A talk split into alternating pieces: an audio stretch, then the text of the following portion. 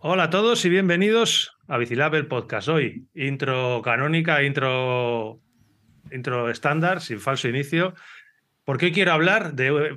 Creo que es la segunda mujer que más me ha hecho sufrir en, mi vida. No sé si detrás de mi madre o mi mujer, en qué orden.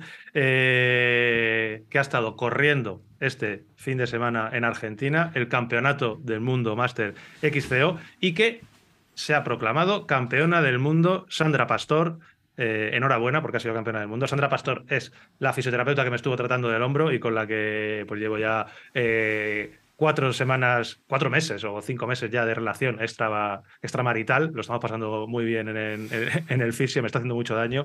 Y hablamos muchísimo de mountain bike y yo sabía que tenía muchísima, muchísima ilusión puesta en, en esta participación del Campeonato del Mundo. Se fue hace una semana a Argentina, perdió la bicicleta, le perdieron la bicicleta a la aerolínea, aún así eh, pudo hacerlo y este sábado se proclamó campeona del mundo. Sandra, enhorabuena, abrimos el podcast contigo, no me eches la bronca luego. Bravo. Enhorabuena, Sandra. Enhorabuena. Y como digo, o sea, quería abrir con ella, porque a mí me ha hecho especialmente mucha ilusión, porque ya te digo que hemos hablado mucho del tema, ya me cuenta sus entrenamientos. Ella es, eh, es realmente tontísima, o sea, es muy, muy, muy, muy, muy tontísima. Escucha el podcast y antes, ojo, antes de la carrera, eh, me llegó un mensaje de audio que lo voy a reproducir aquí íntegro. A ver, vamos a ponerlo. No sé si se escucha. Buenos días. Uy, espérate, que está uno aquí. Lo pongo otra vez. ¿Lo habéis escuchado algo? Sí, ¿no? Sí, sí, sí. Lo pongo a uno. Se escucha bien. Buenos días. Este es un mensaje para vigilar. Soy Sandra Pastor y estoy aquí en Argentina para defender el mayor de campeona del mundo de XTO, Master. Y fijaros que es mi subida de calentamiento previa a la carrera y no se me ocurre otra cosa mejor que ponerme el podcast de mis amigos de Me relaja, me hace sentir como en casa. Me echo una risita yo sola. Creo que es el mejor momento para, para concentrarse y, y hacer los deberes que ahora tocan, que es ganar. Así que nada, solo dedicaros estas palabritas. Es un momento muy especial y espero volver con ese mayor. Y si no, voy a volver con todas las fuerzas terminadas y, y habiendo dado todo. Así que un abrazo fuerte y desearme suerte. Vale, y suerte. No ha hecho falta, ¿eh? No ha hecho falta, ¿no? no ha hecho falta que se la deseemos. Y nada, fijaos ahí en el calentamiento. suerte para antes de ayer. Suerte, suerte. Hostia, eso sí que te gusta, Jota, ¿eh? Los, viajes espacio-temporales. Bueno, que, que, yo quería abrir con ella porque me ha, hecho, me ha hecho mucha ilusión y sé que ella debe estar muy contenta. Así que nada, nos veremos otra vez ahí en la camilla y, y ya me. Viene cargadita de fuerzas, ¿eh? Así que prepárate. Ya, ya, ya te digo, vendrá cargadita, así que bueno, pues a, a sufrir un poco. Ya llega un momento, se lo dije el otro día, que ya voy, a, voy al fisio mm, como una sesión de casi de, de psicoterapia. Psico, no solo, terapia. Sí, no solo fisioterapia, sino psicofisioterapia. Seguro que existe esa disciplina, porque voy ahí, charlamos de mountain bike, charlamos de bici, charlamos de material. A veces en la habitación de al lado está, le están dando un masaje a su marido, que ese sí que es más tontísimo todavía que Jota. Así que tenemos, ahí, tenemos ahí que yo he hecho una hora pues, pues riquísima. Así que nada, enhorabuena. Eh, campeonato del Mundo Máster que no solamente eh, eh, hemos tenido a Sandra Pastor como con el mayor arcoíris de Máster, sino que hay otro que, si no me equivoco, también repite arcoíris, ¿no, Yotis? Pachi. Pachi Cía. Pachi Cía. Ahí está. Enhorabuena, Pachi Cía. Eh, campeón. Iba, por ello también, con intenciones. Iba por ello con intenciones, siempre con muy malas intenciones. Pachicia, enhorabuena, campeón del mundo máster otra vez, así que, que, no es nada fácil. Y segundo, ojito, en la misma categoría con Pachicia, eh, que han ido ahí eh, codo a codo, Héctor Guerra, que, que ha quedado segundo a 20 segundos, que ha empezado a montar, a competir otra vez en mountain bike hace relativamente poco a modo de anécdota, Héctor Guerra ha competido con la bicicleta que tenía Sandra Pastor hace, hace dos meses, porque Sandra Pastor ahora, ojo, está compitiendo con una BH Lynx y ha sido campeona del mundo. Hostia, eso es una buena noticia. ¿Ah, sí?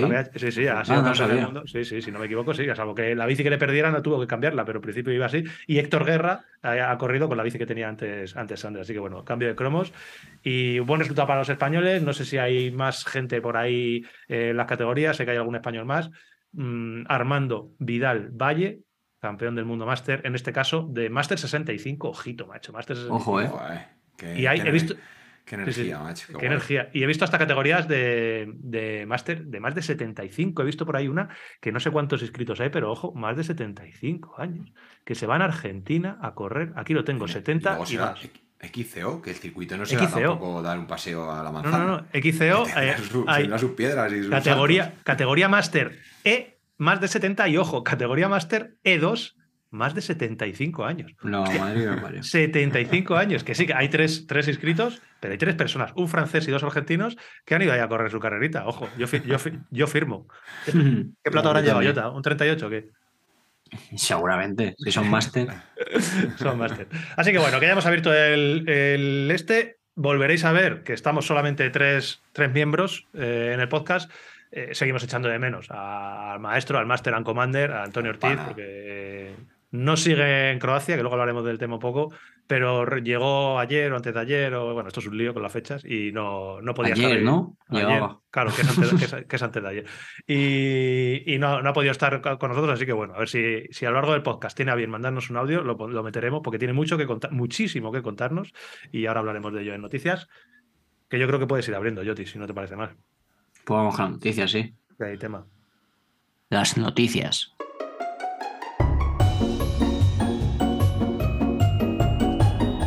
las noticias.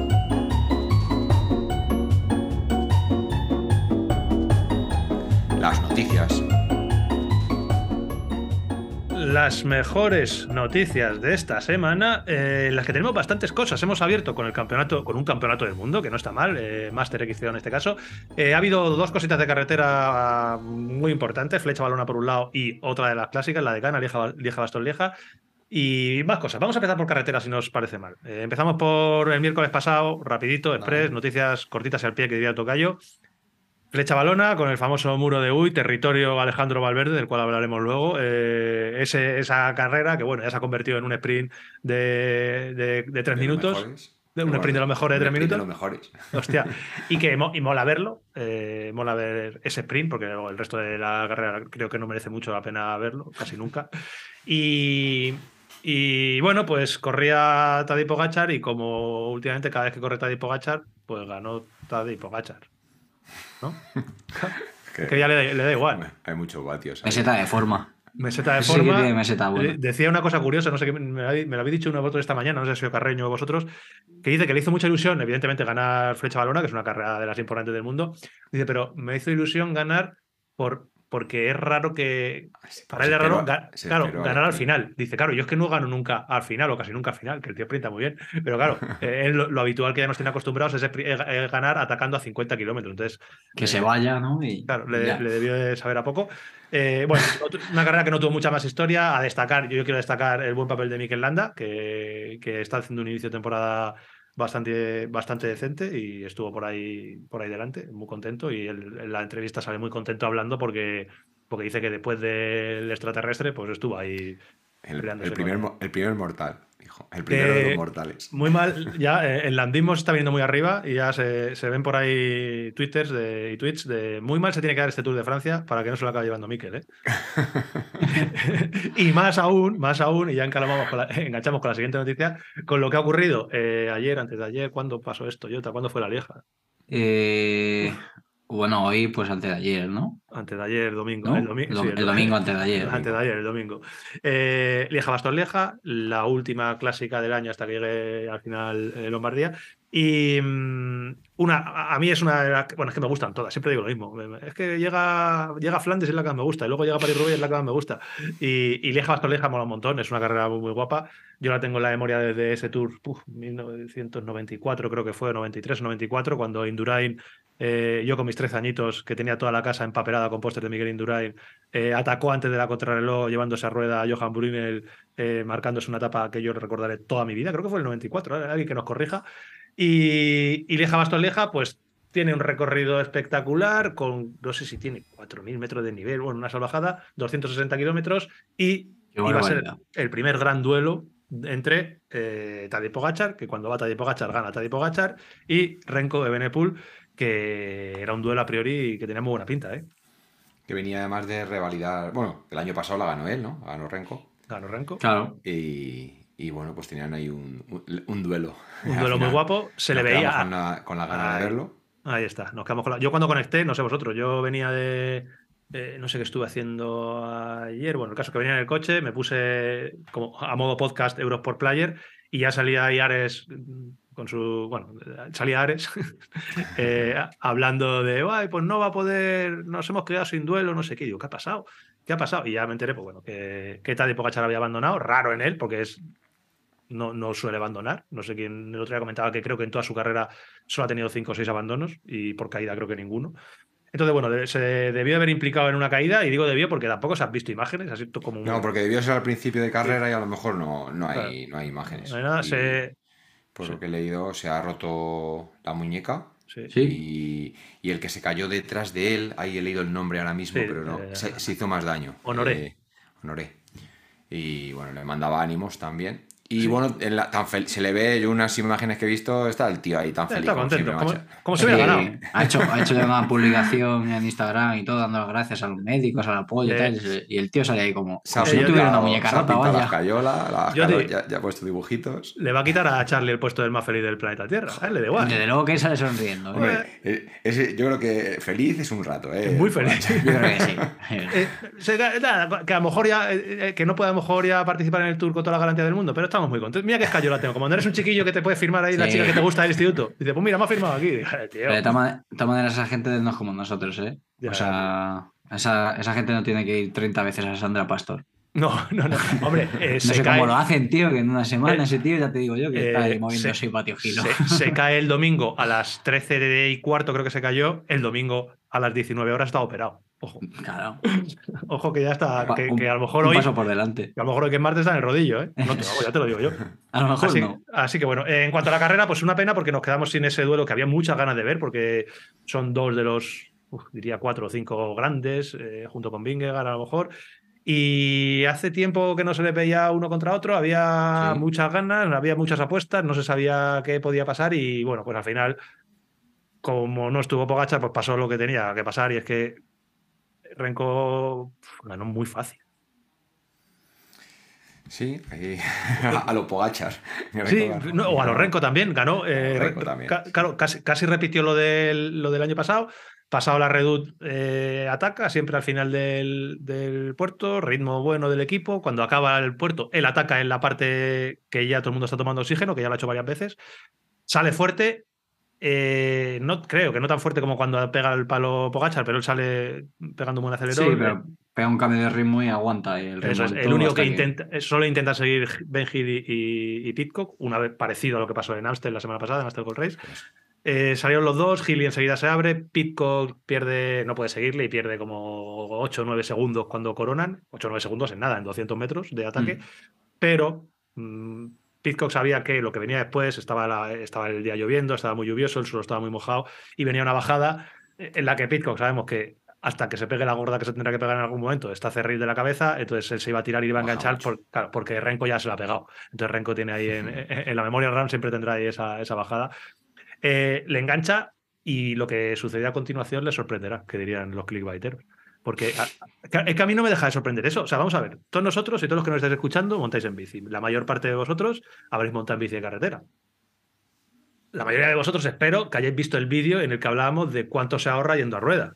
Y llegamos a unos datos, ¿cuánto se ahorraba de Iota? 30 o 40, ¿cuánto era? Una, una barbaridad. 30%. Sí, 30%. 30-32%. Pues bueno, eh, cuando coronan, bajan la, hacen la bajada del puerto, Pitcock se engancha a rueda de Renko, todos sabemos que a Renko eso le da igual, o sea, a Renko, no, no había ninguna duda de que a Renko le, a él le da igual, él iba a tirar, él iba a tirar y Pitcock detrás. Y entonces, realmente a mí no me puede dejar de sorprender cómo se ve una imagen, ah, no, hay un corte de publicidad y cuando vuelven ya está Renko solo, repiten la imagen, digo, ¿qué habrá hecho? ¿Habrá atacado no? Y no, no, o sea, Renko va a ritmo, Se Renko queda rueda. Renko De hecho, le, le pide relevo. Le pide relevo a Pisco y Pisco, no, no, no, no puedo. Pues un, pues un Y entonces, pues le imagino que, Claro, que eso. Realmente eso, a- a- aprieta un poquito, pero no es un ataque, no es un ataque ni de lejos. Imagino que in- incrementaría el ritmo, evidentemente, pero se ve como eh, Pitcock pues, revienta en el llano, y bueno, más o menos en un llano, y a rueda de, de, de Benepool, con lo cual Renko de Benepool está dejando a rueda a, a uno de los 5, 6, 7, 10 Ah, ta- mejores corredores del mundo. ¿Te, te acuerdas lo que hablábamos cuando hicimos el vídeo de los relevos? Que tú mismo decías, Es que a mí, A mí no me deja. deje, a mí me- para que me deje alguien de ruedas, ya tiene que ser muy, muy superior a mí. Claro, Joder, tío. pues, es Pues que mira. es eso. O sea, es que mm, ese tío. Era no muy lo- superior. o sea, ¿cómo lo haría? Que, que, claro, lo que tú dices, está soltando a, a Pizco, ¿sabes? No me está soltando a mí, que se quita una cara es y con una pierna te suelta, pero. Es que es, una salvajada, macho. Y no, Y y no le atacar. sin atacar. claro. Eh, A ver, realmente, claro, la, la cosa tiene un poquito más de historia. Están- estamos hablando de una carrera de 200 y pico kilómetros, llevaban ya más de 200 kilómetros en ese momento, Bueno, con, bueno, claro. muchísimo, con muchísimo desnivel, con lo cual las fuerzas ya Sí. están todas al límite. Y, y Renko- pero es que es increíble, porque realmente le ves, Renko es, tiene un gesto siempre impertérrito, no, parece que no tiene ningún problema y, y le deja. Bueno, a mí, me- a mí me vuelve loco eso. O sea, es, es algo que me cuesta, me cuesta entender cómo se hace, porque representa eso, una superioridad brutal Sí. con respecto al otro, macho. Es una superioridad muy fuerte, muy fuerte. Y de ahí, y de ahí al final, ¿qué pasó? Pues nada, que tiró, Nada, pues tiró, nada. tiró, tiró, tiró, tiró, hasta que llegó en solitario. Abrió a, Pisco le, a Pisco le cogieron, ya ¿Con- el, el ¿Con grupito. cuánto se fue solo? ¿Cuánto quedaba a meta? Le quedaban 30 o 30 y tantos kilómetros, creo. No, madre. Sí, sí, sí, pero que, pero que en el momento en el que se abrió Pitcock ya se acabó la carrera. O sea, la carrera se acabó porque esos. O sea, le metió 30 segundos en 30 segundos, o como si se hubiera quedado Sí. parado Pitcock. Eh, y lo que dice Charlie, a Pitcock ya le cogió el grupito que venía por detrás con, bueno, prácticamente con Gili, con eh, Johnny Zaguirre, creo que también estaba. Bueno, realmente, pues, corredores como siempre de mucho nivel. Mm. Y, y esos 30 segundos se convirtieron en un minuto y medio en 5 kilómetros. Y, y nada, pues Renko hizo la del Mundial, las que, hace, entonces. las que hace en San Sebastián. y, Y las que hace siempre. Y ahí es invencible. Ahí sí que es muy complicado. O sea, en el momento en el que Renko suelta de rueda, Sí. así que. sí, Bueno, usó, usó por lo que dice la misma estrategia de siempre. que le había, que le había valido el año pasado, jugó sus cartas y, y ha demostrado que, que no se la llevó el año pasado por casualidad. ¿Qué hubiera pasado? ¿Jugamos a ciclismo desde casa? ¿A, Bueno, de las- sillón? ¿A, a ganar no, carreras desde el sillón? que La- nos gusta? las, carre- las carreras hay que correrlas, tío. Venga, vamos a jugar a ganar de carreras, venga. Hombre, Eh, no. eh, Charlie, ¿tú qué crees que hubiera pasado si no hay muñeca rota? Pues yo creo que eh, no hubiese pegado el, el- Bueno, no, no pegó un ataque, fue un cambio de ritmo. De, yo creo que si hubiese Renko se hubiese esperado a ver qué hacía Pogachar. Yo creo que no se hubiese atrevido a, a- a- a ini- a iniciar el, el- el cambio de ritmo. Y bueno, pues se hubiese atacado Pogachar, porque ese sí que no se habría aguantado. Y, se hubiesen ido Renko y él solos, yo creo. ¿Y quién gana? Y, hombre, yo hubiese, si toca apostar, hubiese apostado por Pogachar, pero bueno, que nunca se sabe. Yo soy No pro quiero, no, quiero Pogacar. yo de- no quiero yo desmerecer a nadie. No, eh, es, si el, el problema es que Pogachar es. En este tipo de terrenos, si no le pasan cosas raras, es prácticamente invencible, esté quien esté, porque eh, evidentemente en, en las subidas no le iba a dejar nadie, nadie le va a dejar en una subida de explosiva, es imposible. En una subida larga, a lo mejor Viñegar es el único que estaba para dejarle, pero en una subida corta no le deja ninguno. Eh, puede que Renko aguante, sea de los pocos que sea capaz de aguantar a- a Pogachar. Eh, En el llano me cuesta mucho pensar que Renko puede dejar a Pogachar a rueda. Eh, creo que es, que es Nah. imposible, es imposible. Y, y luego Re- eh, Pogachar tiene, tiene un sprint espectacular. O sea, dentro de los que no son eh, Mathieu Van Der Poel, Van Aert, que alguna vez les ha ganado, hostia, es que tiene un sprint a la altura de, de, de Pitcock y de los, de los buenos. Sí, es muy difícil. O sea, sprinta mejor que Renko. Entonces, eh, llegando al sprint, pues bueno, pueden las carreras hay que correrlas, pero yo creo que, que Pogachar ha perdido la gran oportunidad de, de, bueno, de hacer el, el tríptico famoso, que, que solo lo tienen un par de corredores. Y, y, bueno, pues estará lamentando bastante. Vale. Eh, vale, carreras desde el sofá, ya hemos hecho nuestra sección. Mm, eh, de De carretera. De carretera no tenemos nada, tenemos un poquito de mountain bike. Yo creo que podemos hacer una transición entre la carretera y el mountain bike. ¿Y cuál es Pues, esa? Con ese pasando por el gravel. Pasando por el gravel. pasando por el gravel. Y, y ¿qué, ha, qué ha habido este fin de semana? Ha habido cositas chulas. Buah, y tenemos encima ya Talavera. eh, Sí, mención especial a, a Tala, tío. Bueno, ¿qué ha habido? Vamos a contar qué es lo que era. Bueno, era la, la prueba, era una UCI Gravel Series, Sí.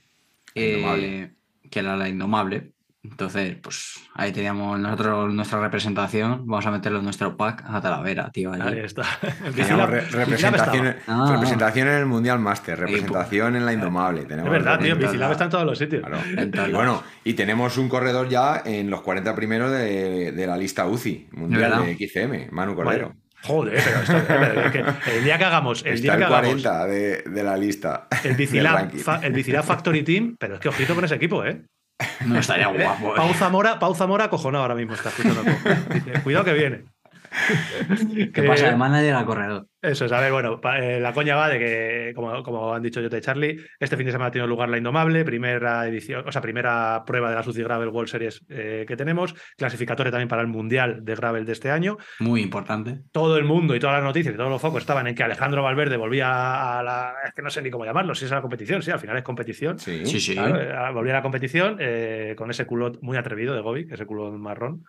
Culo de gravelero. Culot de gravelero muy atrevido de. De- A Jota, como- le, a Jota le gustan esas cosas, tío. Claro. Eh, ¿Has visto que llevaba bolsillito en el lateral y eso? Yo es que sí. yo veo una combinación de colores, una combinación cromática. Claro, tú como tienes tu, tú tienes tu problema de, de No, cromatismo. imagina- imagínate, yo veo ahí lo que quiero. Claro, tú estás viendo lo que quieres, porque para que no lo sepa, Jota, Jota tiene daltonismo, que eso la gente, eso poco se ha hablado de ello. Entonces, claro, yo la combinación de colores que veo es muy Vale, atrevida. seguro que hoy está todo el Instagram lleno de hashtag, tío. Sí. Marrón, marrón, cu- culot marrón y, y- Sí, a ver, tiene para sentido, o sea. O sea, esto es cuestión un poco de, de marketing, es el, el culote estrella de, de en este caso para hacer gravel, el mayor del Movistar es azul, no lo van a cambiar, tiene que representar al equipo, pues la ha tocado y Ah, qué hecho, bueno, y le he hecho ese, Ese ese cromo de colores, Vale, esa paleta. Es el equipo del Movistar Gravel Team o Gravel Squad, no sé cómo lo llaman, en el que eh, Alejandro Valverde pues es el, el líder. Todos los focos estaban en Alejandro Valverde y cómo no será el nivel de Alejandro Valverde. Ojo, que había participación de nivel, aparte del paquete de Eduardo Talavera. Paquete. Aparte, aparte de Talavera, eh, Ismael Esteban, eh, estaba Felipe Orts, eh, estaba, bueno, había gente de mucho nivel. o sea, A José Mari Sánchez también, por ahí. Bueno, había gente de mucho nivel. Dani gente- Moreno. eh, Cameron Mason, había mucha gente, Dani Moreno también, Ah. Losada, bueno, mucho nivel de gente que va al mundial y gente que, que compite mucho y bien. Eh, creo que dieron el pistoletazo de salida y eh, a los mm, 1500 metros de la salida, eh, Valverde dijo: Bueno, pues, ¿cómo, dijo, cómo dice el tocayo? Debe tirar el Ya voy yo, ya voy yo tío. Y se fue Valverde solo, pues, y se hizo todos los kilómetros, pues él, so- pues él solo, a su. ¿Por qué no quiere hacer amigos con los Claro. graveleros? Claro, dice yo, amiga, amiga. Yo, yo lo, grave". he- lo he estado pensando, ¿eh? Digo, ¿y por qué se va solo? Joder, tantos kilómetros, qué aburrimiento. A ver. Encima él que es un tío que, que, sí, eso, que, que en el Es último kilómetro no, le- y que en el último kilómetro no le va a ganar nadie. Llegue- lleguen como lleguen. No. Y yo creo que a lo mejor era porque como, como tenía, ahí hay que ser un poco autosuficiente, ¿no? Con los pinchazos y esas cosas. Pues claro, ha dicho, hostia, si pincho, a ver, aquí ya Claro. no tengo un coche detrás que me cambie la rueda. Si Claro, tengo esos dos minutos. he hecho, yo voy tirando y ya sí tengo tiempo luego para, por si tengo algún imprevisto. También estaba Puyol, por cierto, Oscar Puyol, que un Sí. saludo a Oscar si me está escuchando, y que, que le dio bien, que o- o- ojito que, que est- que está en forma. Cuando le respeta la espalda, Oscar, Oscar camina, ¿eh? Sí, camina, Sí, sí. sí, sí, Nunca camina. mejor dicho. Sí, camina. Y bueno, Talavera, no sé qué posición hizo, pero El caso es 13. que- el 13, ojo, el puto 13, tío, Tala.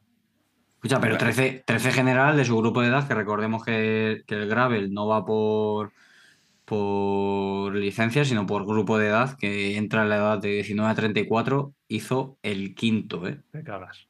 Lo Y que significa 13 en general. que don Eduardo Talavera Fernández Y Bicila. y Bicilá, Racing Team, Estaremos estaremos. en el Mundial. en el Mundial de Grave. Grave. En Italia, en Veneto. Que por cierto, está buscando patrocinadores, tío. ¿Eso Eh, estará? Sí. Pues que se lo busquen en su canal de YouTube. A ver si va a utilizar nuestras plataformas que nos cuestan Vale, lo conseguir patrocinadores para nosotros y lo vamos a conseguir para Talavera. Si es que Si me, ha hay algún- me ha pasado un static plan, tío, y le tengo que hacer aquí la. Espérate, espérate. Si hay, si hay algún, voy a hacer yo mi llave. Si hay algún, alguna marca, algún equipo interesado en patrocinar a Eduardo Talavera, que patrocina Bicilab, que va a tener mucha más, visi- mucha más visibilidad y le va a ir mejor. No es broma, ¿eh? Eduardo Talavera siempre, siempre es nuestro equipo.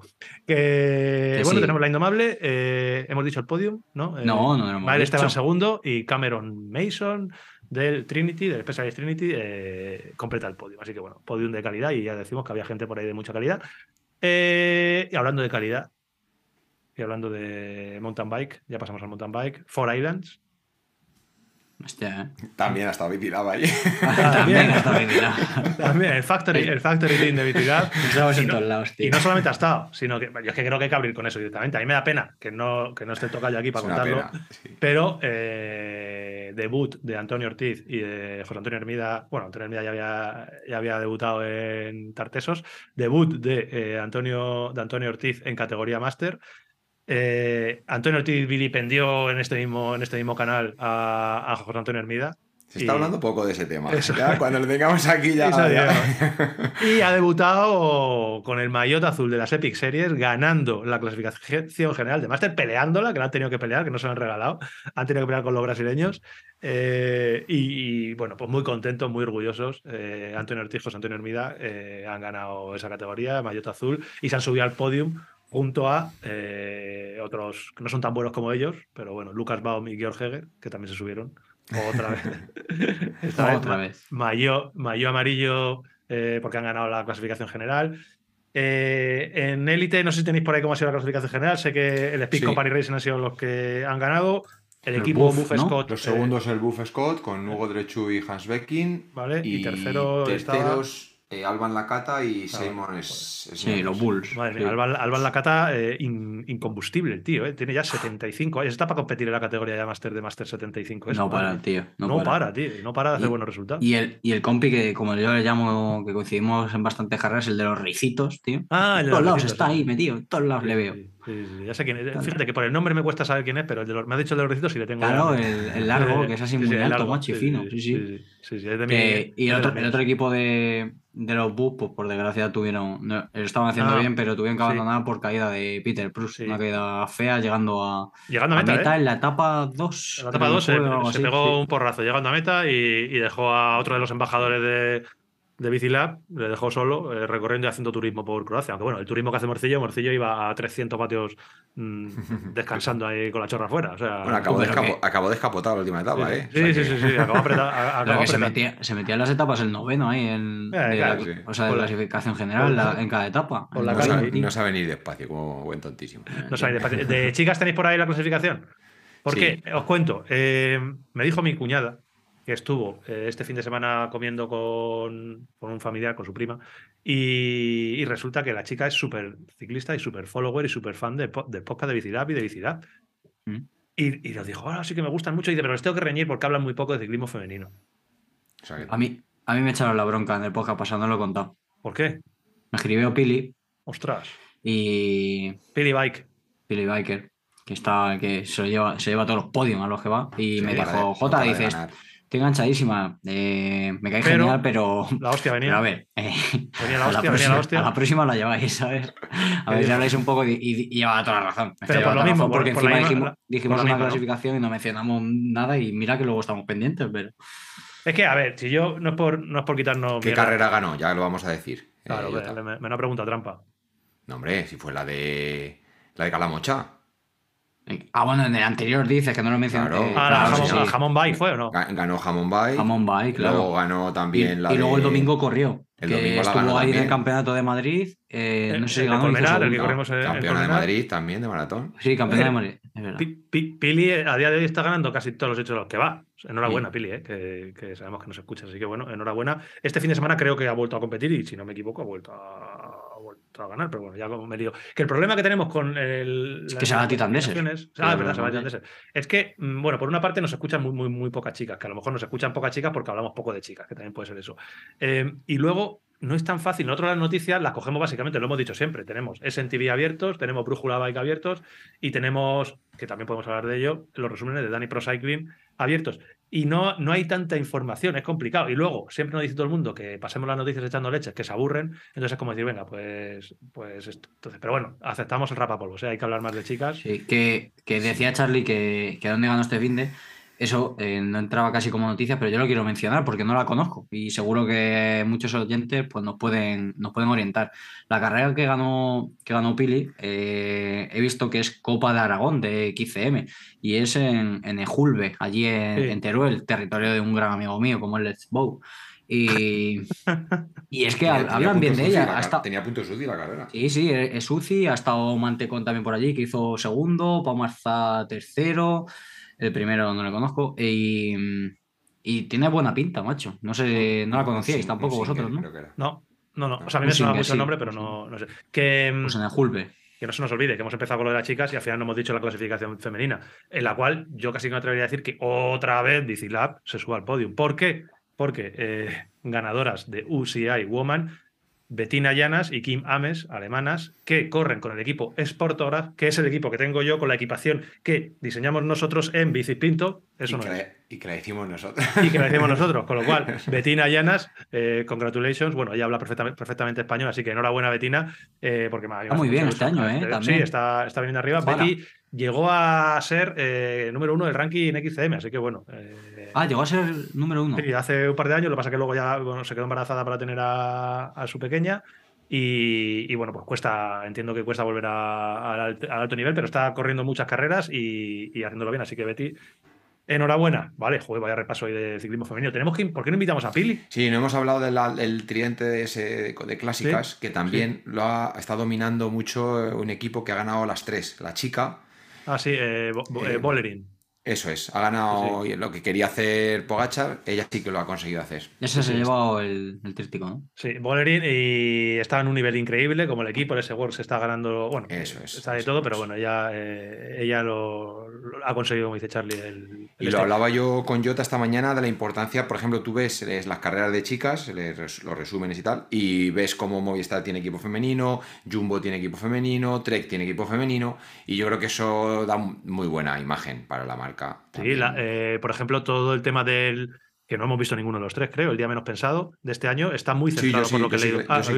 Está bastante centrado en. Sí, eh, se centra mucho en, en la temporada que hizo. Anemic Van Vleuten, que hizo un año pasado increíble, que esta temporada no ha empezado tan, tan bien, que hay gente que la está ahí enterrando y que dice que este año no, no ha aparecido en las clásicas, pero Anemic es corredora de, corredora de grandes vueltas, así que a ver, a ver Giro y Tour cómo está, que no hay que, no hay que descartarla.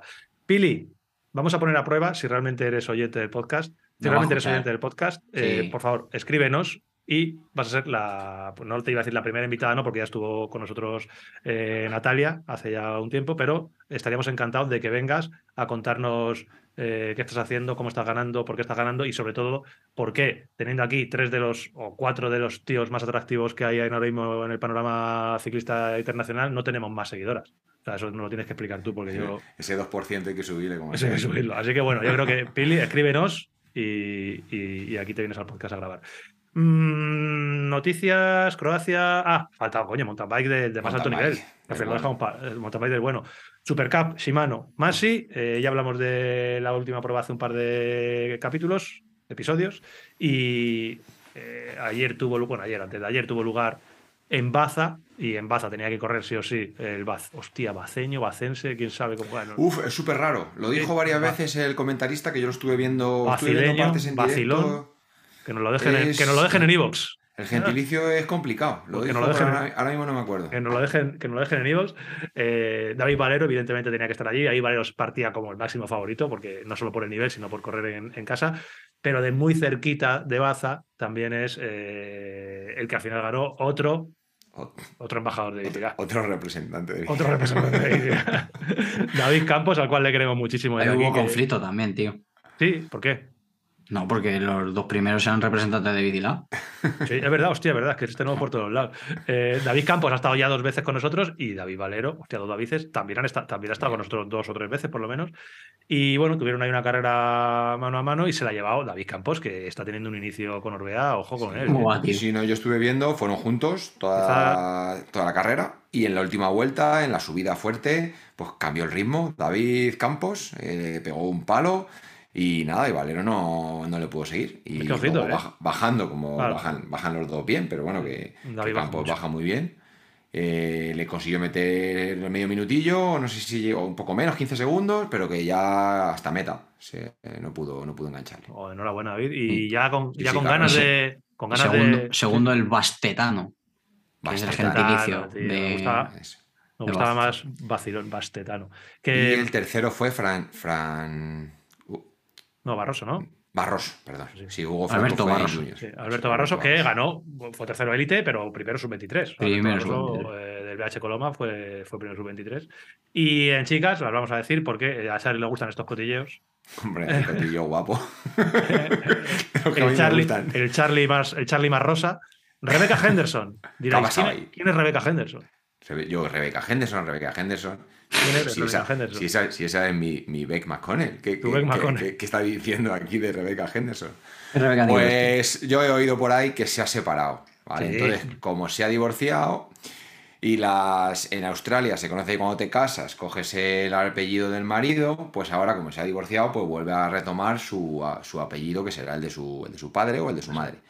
Entonces yo desde aquí quiero hacer un llamamiento. A ver, no me asustes, tío. El día de los llamamientos, tío. A ver. Yo quiero hacer un llamamiento al feminismo australiano, pero, pero, pero ¿qué es eso de, de cuando te casas perder tu apellido? Tío, si eso aquí en España no pasaría. A Eh, yo, tengo, yo tengo un problema muy serio. o sea, yo tengo una crítica muy seria al tema del doble apellido español. Me parece eh, uno de los mayores atrasos que tenemos. Sé que hay mucha gente en contra. Pero esto es peor. No, bueno, Joder, esto, es un, esto es un chochazo gordísimo. Joder, Esto es un que lío flipas. te has que coger el apellido del marido, eso, no tío, me- aquí. eso- eso es una mierda. No, o sea, creo- personalmente a mí eso no me gusta. Feministas del mundo. Uni- uniros contra la toma de posesión de apellidos. Hay que empezar a conquistar estos Eso países que no saben Y, lo que hacen. y españoles del mundo vamos a unirnos por fin, o por favor, en eliminar los dos apellidos. O sea, los dos apellidos es, es- es- es- es todo mal. Cada vez que tienes que rellenar un formulario tienes que escribir más. Pero es que no solo eso. Yo recuerdo, Charlie, cuando estábamos ahí dedicados a la ciencia, eh, a tope, cuando hacías un artículo científico y tenías que escribir, o sea, si tú te apellidas Prado Pérez, como en mi caso, eh, es muy complicado hasta para que te encuentren en las bases indexadas luego, porque no saben si eres Prado, si eres Pérez, si eres Prado guion Pérez. A veces de te hecho, ponen, te ponen, te ponen muchas Prado veces Pérez. como apellido el, el segundo. El segundo te lo y ponen el como si primero te lo, meten, al- te lo meten al nombre. Entonces, es un lío que no veas. Claro. Incluso en los billetes de avión, cuando te pides un billete de avión ahora y te quieres buscar por la reserva, ya no eres Pra- eh, soy Prado Pérez todo junto, eh, pero ya no sé si soy Prado o si soy Prado. Bueno, Sí. todo mal, no tiene sentido. Entonces, vamos a elegir uno, que cada uno elija el que quiera, a su padre o a su madre, el que quiera, el del chico, el de la chica. Y lo que dice Charlie, no os cambiéis luego el apellido, que estamos haciendo un lío a la, a la gente que fabrica DNIs. Claro, que al final llegas allá a la Sí. comisaría y le dice, no, ahora era los, pero y ahora a los soy seguidores Henderson". de, y a los seguidores de la Copa del Mundo también nos hacemos un lío. Así que bueno, Rebeca, Rebeca Henderson, que ganó por delante de eh, Annie Lash del Lapierre y Yannicka Loif del KMC, que bueno, Sí. siempre está. Anika Sí, yo está. vi, yo vi la carrera, se fue Ani eh, primero y luego Rebeca a base, a base de ritmo la, la enganchó a mitad de carrera y al final se fue, se fue sola. O sea, Y bueno, sí, sí. Reapareció también, por suerte, Rocío del Rocío. Alba, Rocío Dinamita, con un cuarto puesto, ni tan Cuarto mal. puesto. Y a destacar, yo quiero destacar que me hace ilusión, eh, Alice Pirar, Sí, sí. la compañera de Ivonne Zugasti eh, en Epic, que hay que reconocer, se habla poco de ella, pero es un encanto de chica. Lo poco que pudimos compartir allí con ella, eh, majísima, y ahí vino y, y se hizo su, su quinto, ¿cuánto? quinto puesto y- su quinto puesto. Pues oye, ojito que hay que andar. La ganadora de. Cape Epic en. Sí, no, por cierto, no es ni Orbea ni Gaitas, ¿eh? Multitask Industries es su equipo. Bueno, solo, Sí. fue, solo fue Orbea para, para la Cape Epic. Así que bueno, ya hemos hablado de chicos, de chicas, nos han echado la bronca, hemos invitado a Pili, hemos hablado de gravel, de mountain bike, de carretera. Cambiamos de sección, Jotis. Uh, tenemos una sección que viene ahora, madre mía. Venga, cambiamos. Cargada de cosas. Venga, ¿Quién nos toca? nuestras mierdas. Esa es la buena, ¿eh? Sí. Esta le gustaría al tocayo, tío, al pana. Pero hoy ten- tiene mucho que decir hoy. Sí. La pena. Semana que viene. Nuestras mierdas.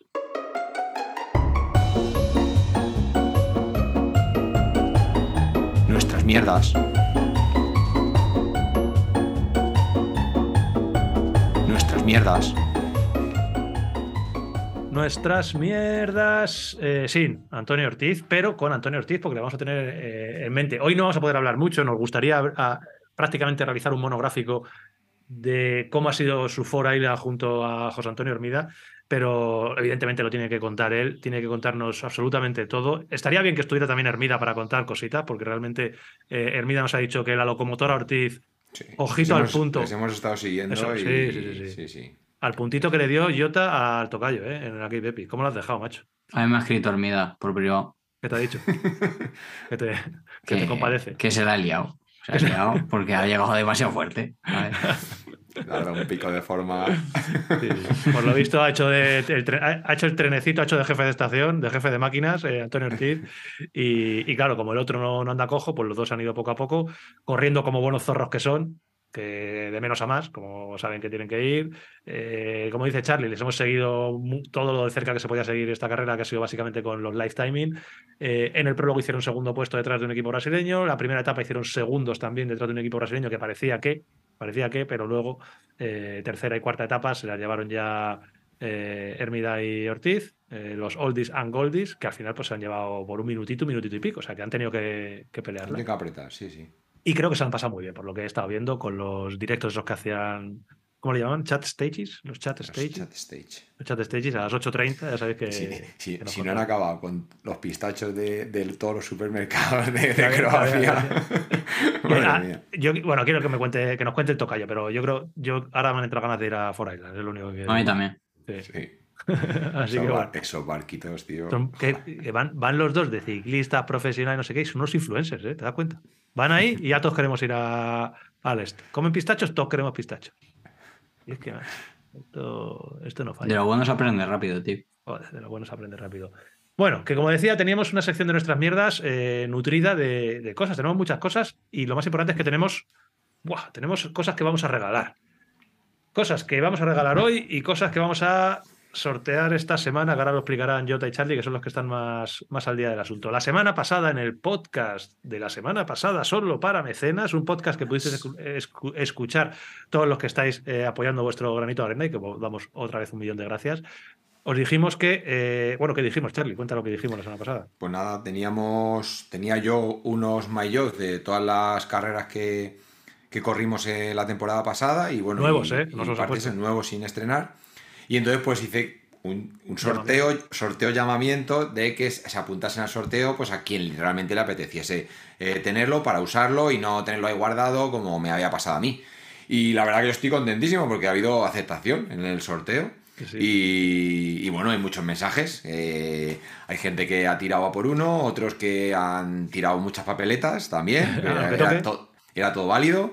Así que guay, ha habido, pues tengo aquí anotados en Evox 267 mensajes y en YouTube 82. Vale, Más en total- 350 mensajes. casi. 350 mensajes, ¿vale? Así que guay. No. Eh, hemos hecho sorteo, no lo vamos a hacer en directo. Os, No, tenéis, no. que, os tenéis que fiar de, en este caso de mí, que lo he Claro. hecho. Entonces, bueno, pues eh, entre los 350 mensajes, eh, con el random este que hay, pues aleatoriamente hemos, han ido saliendo números y, bueno, pues he ido, he ido poniendo el, el mensaje que correspondía. Vale, eh, os cuento. eh, los que no estéis eh, suscritos al podcast y no escuchéis los podcasts para mecenas, que ya os vale, porque hablamos de cosas muy interesantes, todas las semanas sorteamos algo para mecenas. O sea, esta vez Charlie ha sorteado los 8 o 9 mayores, no sé cuántos Ocho al son. final, porque encontré mayor. el de Cataluña, así que también le he Eso, metido ahí. Totalmente nuevos y son mayores bastante buenos, pero es que eh, el podcast anterior para mecenas se sorteó un Usui totalmente nuevo, un Usui Pro de ciento y pico euros. Eh, hemos sorteado un montón de cosas y, y vamos Sí. todos los eh, capítulos de mecenas, como dijimos, vamos a sortear algo que encima hay mucha posibilidad de que toque. Fijaos, esta vez hay ocho premios entre 350 mensajes. Realmente la posibilidad de premio Ahí, sí, es sí. bastante alta. Así que bueno, eh, vete, a, vete al jamón, Charlie. Pues voy nombrando, voy de, más an- de carrera más antigua a- hasta la última que, que hemos corrido. Como desees. Y la más antigua es la del Algarve Bike Challenge del año pasado. Súper guapo. El, y le ha tocado en Ibu, en Evox a Aarón Ramos. Ole. Ahora- Bueno, para que os lo mandemos, pues nos escribís un correo a eh, info, Info arroba arroba- bicilab.es con la dirección nombre y dirección completa, ¿vale? Diciendo, soy fulanito, me ha tocado el mayor tal y la Eso, dirección. repito, No. info arroba vicilab.es, info arroba vicilab.es. Y los, Escribirnos dat- ahí. y los datos a mandar, nombre completo, dirección completa, número de teléfono, el Teléfono. email, ya no lo vais a enviar y, y nada, para allá que irá. Teléfono muy importante. Eh, Algarve, Aaron Ramos, todo seguido. Ok, para adelante, Aaron. Enhorabuena. Siguiente carrera, Andalucía Bay Race 22. Buah, Eh, ¿Cómo lo pasamos ahí? El debut. El, de- Bueno. el año de los puntos UCI. Esa, ese ese mayo Ahí. tiene que valer el triple, tío. ¿Qué hizo? ¿Quién, quién nos hizo despegar? Eso, esa- Andalucía esa Bay Race. carrera, así, para arriba. Vale. Yo ya, 23, yo ya los, 23 ya los- ya los he 23 perdido. puntos. Bah, Estoy igual que pero, estaba pero antes. estuvieron, estuvieron. Ahí en tu leche. Cuando te metes en NTV, ahí está, dale. Ese ha tocado en YouTube y a Di- Divanez 909. ¡Hombre! ¿vale? Ese le conozco yo, ese no se escribe mucho. Di- nos escribe mucho. Divanez 909, Andalucía by Race del Además, 22. déjame que haga un inciso. Divanes me tiene desconcertado. Porque nos escribe muchas veces en, en YouTube que yo no sé si es follower o hater, ¿sabes? Es alguno de Es, estos es un poquito de largo. Es follow. Eh. Ha estado, por, ha estado por la tienda, pero ha estado de incógnito encima. Ah, o sea, que no amigo. nos dijo, yo soy este que No soy- yo soy de- Divanes. Que os Sí, sí. jatea de vez en cuando. Y de vez en cuando lo jatea y otras veces no. Es como que te da un besito y luego te pega una, una colleja. Pero bueno, está No, mal. no, El porque- pero sabemos que enhorabuena. está por la tienda porque sí que nos puso también puso un comentario. He estado con Jota y con Charlie ahí súper guay. O sea que bueno, te lo agradecemos. Eso, pero enhorabuena. también no- nos tira alguna pullita. Sí, sí, sí. Nada, no sé cómo se, se llama. Bueno, da Bueno, igual. me lo imagino, me lo invento. David. Daniel. Venga, juega David. Que Venga, venga, si no. Siguiente. Eh, Rioja. Este color vino, precioso. Todo hay este que ha tocado en, en YouTube también a Mario Solera Muñoz. Mario Mario, Solera. Solera Muñoz. Yo también. Ese es muy ¿Ah, sí? Sí. Joder, qué bonito. Hombre, es que Vale. son, mece- son mecenas todos. Claro, claro, esta más de me, una- me mola porque a muchos les conocemos, tío. Más de una nota, más de una nota mía tiene. Ahí está. Ay, qué bueno. Mario. Es que Jota, claro, a Jota le suenan todos. Siguiente. Siguiente, siguiente carrera, Asturias by lo Azulito, precioso. Este le ha tocado en Evox a Pazos. ¿vale? También nos comenta mucho en Evox. Con Pazos tengo yo una tarea, una cosa pendiente que me pidió que hablásemos un día de potenciómetro, de cómo funcionan. Llegará, llegará, llegará, llegará. Lo pidió él, así que bueno, no se nos olvida, ¿vale? Ya, ya llegará. De momento te va a llegar el maillot de la, de la Asturias. Siguiente carrera. Ay, aquí sí que hubo batalla guapa. Aquí Joder, en hostia. Madrid, Madrid. Siete Picos. Buen vídeo, ¿eh? Buen vídeo. Ese vídeo tenéis que ver, el de siete picos. Eh, Trabajo en equipo. ¿no? Trabajo en equipo creo que es el culmen del, del movimiento tontísimo. Creo que ese fue el mayor movimiento tontísimo que ha habido nunca. Joder, justo, justo ayer y hoy Charlie por la mañana revisando fotos de- del año pasado, de esa carrera, tío. ¿Quién ha ganado Pues el de Madrid? este le ha tocado en Evox a Mario Navarro Meana. Mario Joder. Navarro Meana. Madrid Primo de Miquel. Sí, primo, prime- primo de Miquel Landa Meana, eso es. Sí, por parte Primo de madre. Por parte de madre. Enhorabuena. Pues mira, en la carretera se queda todo. Más cositas. Siguiente carrera que corrimos, el de Cataluña, que le encontré, ¿vale? Que tenía por ahí guardado todavía en el sobre ese de papel. Como Qué chula, lo, tío. lo yo esa no la he hecho, Cataluña by Race. Está tío. guapa. Blanca, uf, carrerón. Preciosa, qué preciosa es. Eh, igual que la equipación. Eh, en Evox a Malmierca. Oh, ¿vale? eso también le tengo fichado yo. Mal bien. Malmierca además fue el que nos dijo que nos apuntásemos a lo de los premios Onda. Ah, sí. ¿Sabes? Sí, él fue el que nos dijo, tenéis que echarle inscripción a los premios Ondas. Creo, Pues creo, que, creo que fue Malmierca. Pues eh, os lo dije. Que luego no al final no nos han cogido, pero... Pero nos han invitado a la gala.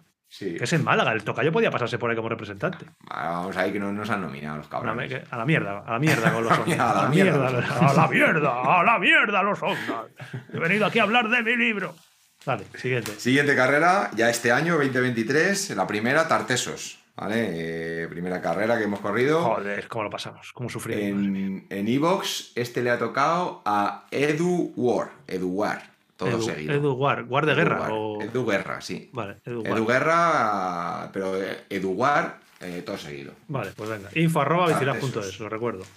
Y la última carrera que hemos corrido, salvando la Cape, que no nos dieron Maillot. Oh. Eh, en Evox, Andalucía 23, a Bikersoy. Ah, también Vale, otro clásico. que también es sí, sí. Qué ilusión me hace, de verdad, que me hace mucha ilusión que los sorteos. No les pongo cara, pero a, a todos, todos tienen una cara en mi imagen. O sea, yo me les imagino de una manera. Entonces, Bikersoy es tocayo mío, además. ah, sí, yo me lo imaginaba que se llamaba Ramón. Fíjate tú. Para mí, Biker Se siempre ha sido llama- Ramón. Se llama, se llama Carlos. Carlos, para mí es eh, Ramón. Enhorabuena, Ramón. Te llevas un- eh, el mayor de, de Andalucía. ¿Están todos sorteados ya? Sí, 8. Vale, perfecto. Bueno, pues echar un ojo. Eh, luego le digo a Charlie que me pase la lista y lo pego en. Bueno, no, no, no lo pego. Que lo veáis, así lo veis. No lo voy a poner, que lo vean. Claro, Eso lo pongo y- abajo, así que lo vean. El que no lo vea, os sin mayor.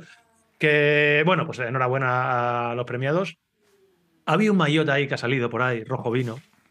Que Rioja, eh, en Rioja. próximo objetivo. Ahí está, pues Yoti ya abre, abre el melón, abre la uva y dentro de Es nuestras que, mierdas. es que me sale en el training pist todo el rato cada vez que lo abro, tío. ¿Te ponen el próximo objetivo ahí Sí, tantas pone, semanas? ¿Cuántas pone, semanas el- pone la tontuna del, del Dani Carreño. Pist. 18 y 10 está la carrera, en Rioja by Hostia, 12 de tío. mayo. Digo, vale, Eh, tío. Qué gracias. agobio, ¿eh? A mí, a yo como esa no la tengo. Bueno, vamos a hablar. Rioja Bike Race. eh, ¿Qué fecha es? El 12, 12 de, de mayo. mayo. 12 de mayo comienza Rioja Bike Race y es el siguiente objetivo de Bicilab mm, parcial. No estamos todos. O, O bueno, estamos, pero no estamos. ¿Cómo es el, cómo es el asunto? Sí, es un poco. Estamos, pero no. y- Bueno. estoy- además, yo no, yo no estoy nervioso. No sé. Eh, sí, cuando vas Nunca estás nervioso. Sin el puntillo, la verdad que no. Nunca. Nunca está nervioso. que bueno, nos vamos a, nos vamos a la Rioja Bike Race. Tenemos muchas ganas. Es. Sí iba a decir, si es que son todas nuestras favoritas. Cuando viene Andalucía, nuestras favoritas Andalucía, pero luego la Rioja lo pasamos muy bien porque el año pasado hay que recordar lo divertidísima que fue la carrera, la bajada de la resentida, el Fénix, eh, el vídeo que os grabaron peleando con Ortiz y con Hermida tomando pinchos en la calle Laurel. una paliza nos dieron. Joder, es que, que sois más malos lo que el que- puto demonio, tío. No, ya lo sé. Cada uno, cada uno en su sitio. Sí, no, pues es que luego también los os- es que luego también Los genes hacen mucho. Eso, es que luego zurran también en la bici. A mí Hermida en La Rioja no me ganó. No, nos ha jodido, no corrió. ¿No? Y, y, bueno, pues eso, tenemos la Rioja Race. Em, decimos que vamos a estar, pero no vamos a estar. ¿Por qué? Porque Charlie y Jota van a poder participar, pero Antonio. ¡Eh, eh! Baja eso, tío, no enseñes, pero ¿qué estás enseñando, tío? Pero bueno, pero bueno. Sí, sí. A ver, Charlie, para los que estoy viendo el podcast, ha asomado por ahí abajo una cosa que, que no sé si está- estás autorizado a enseñar eso. Será un mayor de los que ha Pero sorteado. Estás, todo- ¿estás ¿No? autorizado a enseñar eso o no? Hombre, tengo aquí un mayor de una carrera que aún no se ha corrido. A mí no se me informa, a mí no se me informa de. Yo estoy aquí, director de podcast, que me ocurre una escaleta y tengo aquí unos contenidos que dar y de Eso, repente se me, eso, se me eso te pasa, eso te pasa porque te han castigado, porque termina de dar la noticia, porque estaremos y no estaremos. Vale, porque em, yo no voy a poder ir porque yo vengo de. La carrera empieza el viernes 12 de mayo y yo eh, tengo un viaje a Islandia del 3 al 11 de mayo y llego el 11 de mayo, con lo cual no me da tiempo para ir el viernes a correr. Podría ir, pero sería una auténtica locura, no tendría bicicleta. Bueno, es demasiado estrés, con lo cual yo voy a estar, me voy a ir a La Rioja para llegar el viernes un poquito antes de la salida y voy a hacer pues, el filmmaker. Voy a trabajar de filmmaker, es lo que me gusta. Voy a dejar de carreritas, de cansarme en las cuestas y voy a grabar con toda la tranquilidad del mundo, voy a editar con toda la tranquilidad del mundo y voy a ser el responsable de hacer los vídeos diarios que vamos a hacer eh, La Rioja Bike Race. Charlie, Jota, Tens- tensión de la buena. ¿eh? ¿Cuánta De- gente de- del equipo hay? Vamos muchos. Uf, ¿eh? otra, vez otra vez repetimos, macho, porque la Rioja el año Una pasado, gru- aparte de los recorridos y grupetaza. la carrera en sí, Sí. nos lo pasamos muy bien por la grupeta al final que formamos, que nos juntamos unos cuantos. Pero es que este año, este año al final nos hemos vuelto a liar la manta a la cabeza, esta gente que es más tonta que nosotros también. Son el Edu cada vez que pasa por la tienda, Edu es tontísimo, tío. yo hay, hay dos cosas que Uf, le digo. Edu Uno, es- tienes una carrera nueva y dos, si te llama tu mujer, no estás con Jota. Es lo único que le digo. ¿sabes? Joder, macho, y, es que- y si- y siempre eh, acaba saliendo con una carrera nueva y acaba llamándole a su mujer y diciéndole que está Jota. Entonces, pues eh, se, viene, se viene parte de la, de la grupeta. Esta vez hemos liado hasta el tío Dani, tío. Oh, Y, y nada, pues Edu, el tío Dani, José. Ah, no digas porque mucha- se te van a olvidar y va a ser una. Vamos- vamos se, viene, se viene el niño prodigio de, El- de Bicilab, también niño- con nosotros. el niño Sputnik se va a ir, el niño A. Starship se va a venir con nosotros, que ya el año pasado hizo bastante buena Rioja, a pesar de que bueno, 10, tuvo, un- ¿no? Por ahí tuvo un- estuvo. por un incidente que tuvo en la última etapa. Y el caso es que lo que te iba a decir, si realmente repite tanta gente y conseguimos, es, es- yo creo que es de las bike races en la que más gente conseguimos siempre eh, engañar para ir, y vamos muchos y nos lo pasamos muy bien, algo tendrá. Sí, mira, mira, joder, que eh, hago el inciso del tío Dani por- y es por algo, porque al final el tío Dani no, no, se ha- no, no se mueve en el mundo de las carreras, no le, no le da No. por ir, y, y menos estas cosas, que nos dice que estas cosas es eso para vosotros, que sois los pros, que sois los pros. Mm. Y cómo será la cosa que hemos visto idónea La Rioja para que se inicie en esto de, de las carreras más, Es que esto lo hemos hablado, lo hemos hablado ya alguna vez, ¿eh? Ya lo dijimos en la valoración, que La Rioja, como primera carrera por etapas, será una de las mejores opciones. Sí, en todos los niveles. Es, eh, no suele estar muy lejos de, de- No es de las que más tiempo cuesta llegar desde otras. Andalucía hay veces que cuesta más tiempo llegar, Cataluña cuesta más tiempo llegar. Y luego a nivel técnico, a nivel físico, pues tiene un nivel. Al final tiene niveles complicados, el nivel Sí, medio alto. que o sea, es- que hay, que, hay, que, hay saber montar en bici. Y lo- mountain bike de verdad, pero y lo no, bueno- no, es una locura. Y lo bueno es que según está organizada, pues nos pilla muy cerquita la calle de Laurel, Antu. Sí, sí, sí, sí. La salida, la salida se da en el Palacio de Deportes, si no me equivoco, como todos los años, Palacio de. Deportes de Logroño, menos el último día que creo que cambiamos de sede. Palacio de Deportes de Logroño, pues en 7-8 minutos estás en la calle Laurel. La gente que coja alojamiento, que, que busque cerquita de la calle Laurel sitio, porque realmente por la noche hay el al ambiente habitual de la calle Laurel eh, se suma el ambiente ciclista de, de esos días. Vamos a hablar ahora de la calle Laurel, porque hay, hay que hablar de la calle Laurel. Eh, pero antes, obviamente, quiero que Sí. Charlie me depele el misterio. Cosas, cosas Es guapas. que, hay mucha- es que hay muchas cosas hay que contar, Sí, madre sí. mía. de La la Rioja. Rioja, venga, hay que darlo todo. Animarse Venga. ya todo el mundo, que vamos Sí, eh, nosotros vamos a estar allí y vamos a estar con la carpa. Vamos a llevar nuestra carpa de bicis y vamos a estar prácticamente todo el día porque Charlie y yo llegan de los primeros siempre, ¿eh? Más o menos. Hombre, no llegamos mal. No, no llegan mal, llegan prontito. Salimos en, salimos en elite, por lo menos salimos Claro, unos Sergio, minutos antes. Sergio Sierra va a llegar también delante y yo voy a estar Sí, ahí todo el día con la cámara. no delante de No, no tan- no tanto, ¿no? Y yo voy a estar ahí con la cámara, con lo cual os venís a la carpa de bicis, charlamos ahí, nos tomamos una cerveza, que tendremos una nevera con cervezas de alguna marca que nos patrocine. Oye, ¿por qué no nos patrocina ninguna marca de algo, de, de refrescos o de algo? Eso estaría guay. Cruz Campo, aunque sea, aunque sea Cruz Aunque, Campo. sea- aunque sean zum- zumos Suni de eso. Eso es lo que sea. Sí, no sé, es para tener una nevera ahí. Para tener una nevera. Bueno, si no, vamos al mercado en la calle al lado y compramos un par de botellas de dos litros de lo que sea y para adelante con ello. Que bueno, que os animéis y os vengáis porque. Se cierran las inscripciones esta semana, ¿eh? el 30, tío. Quedan ¿Ah, muy sí? poquitas ya. Sí, pero creo que queda alguna. Pues si alguno se ha quedado por ahí rezado. Joder, que, poquito, que pronto queda, ¿no? Pues, vale, vale. Bueno, eso. eh, entonces, eh, Charlie, eh, ¿qué es lo que estabas enseñando de manera exclusiva, que yo no sabía que ibas a enseñar y que está asomando por ahí? ¿Qué es eso? Antes de sacarlo, ¡ay! ya lo estoy viendo ya entero. tío. Govic.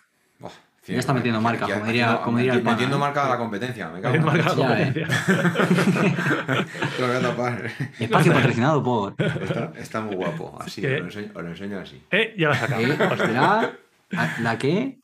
Bueno, eh, hay, en los que estéis viendo el vídeo en YouTube, que lo vamos a poner pues, por la tarde del martes a las 6 estará ya puesto, Charlie está enseñando parcialmente, ahora irá subiendo poco a poco, en exclusiva, por primera vez en la historia, el maillot de La Rioja Bike Race 2023, como siempre, muy guapo, en este caso, eh, rojo vino, o rojo Sí, sí, rojo. Es un rojo Es más- tirando, es más tirando rojo, rojo, a, ¿no? a- a capote. Rojo capote, sí, el año rojo pasado, Ferrari. el año pasado, era eso vino. El año pasado era más vino.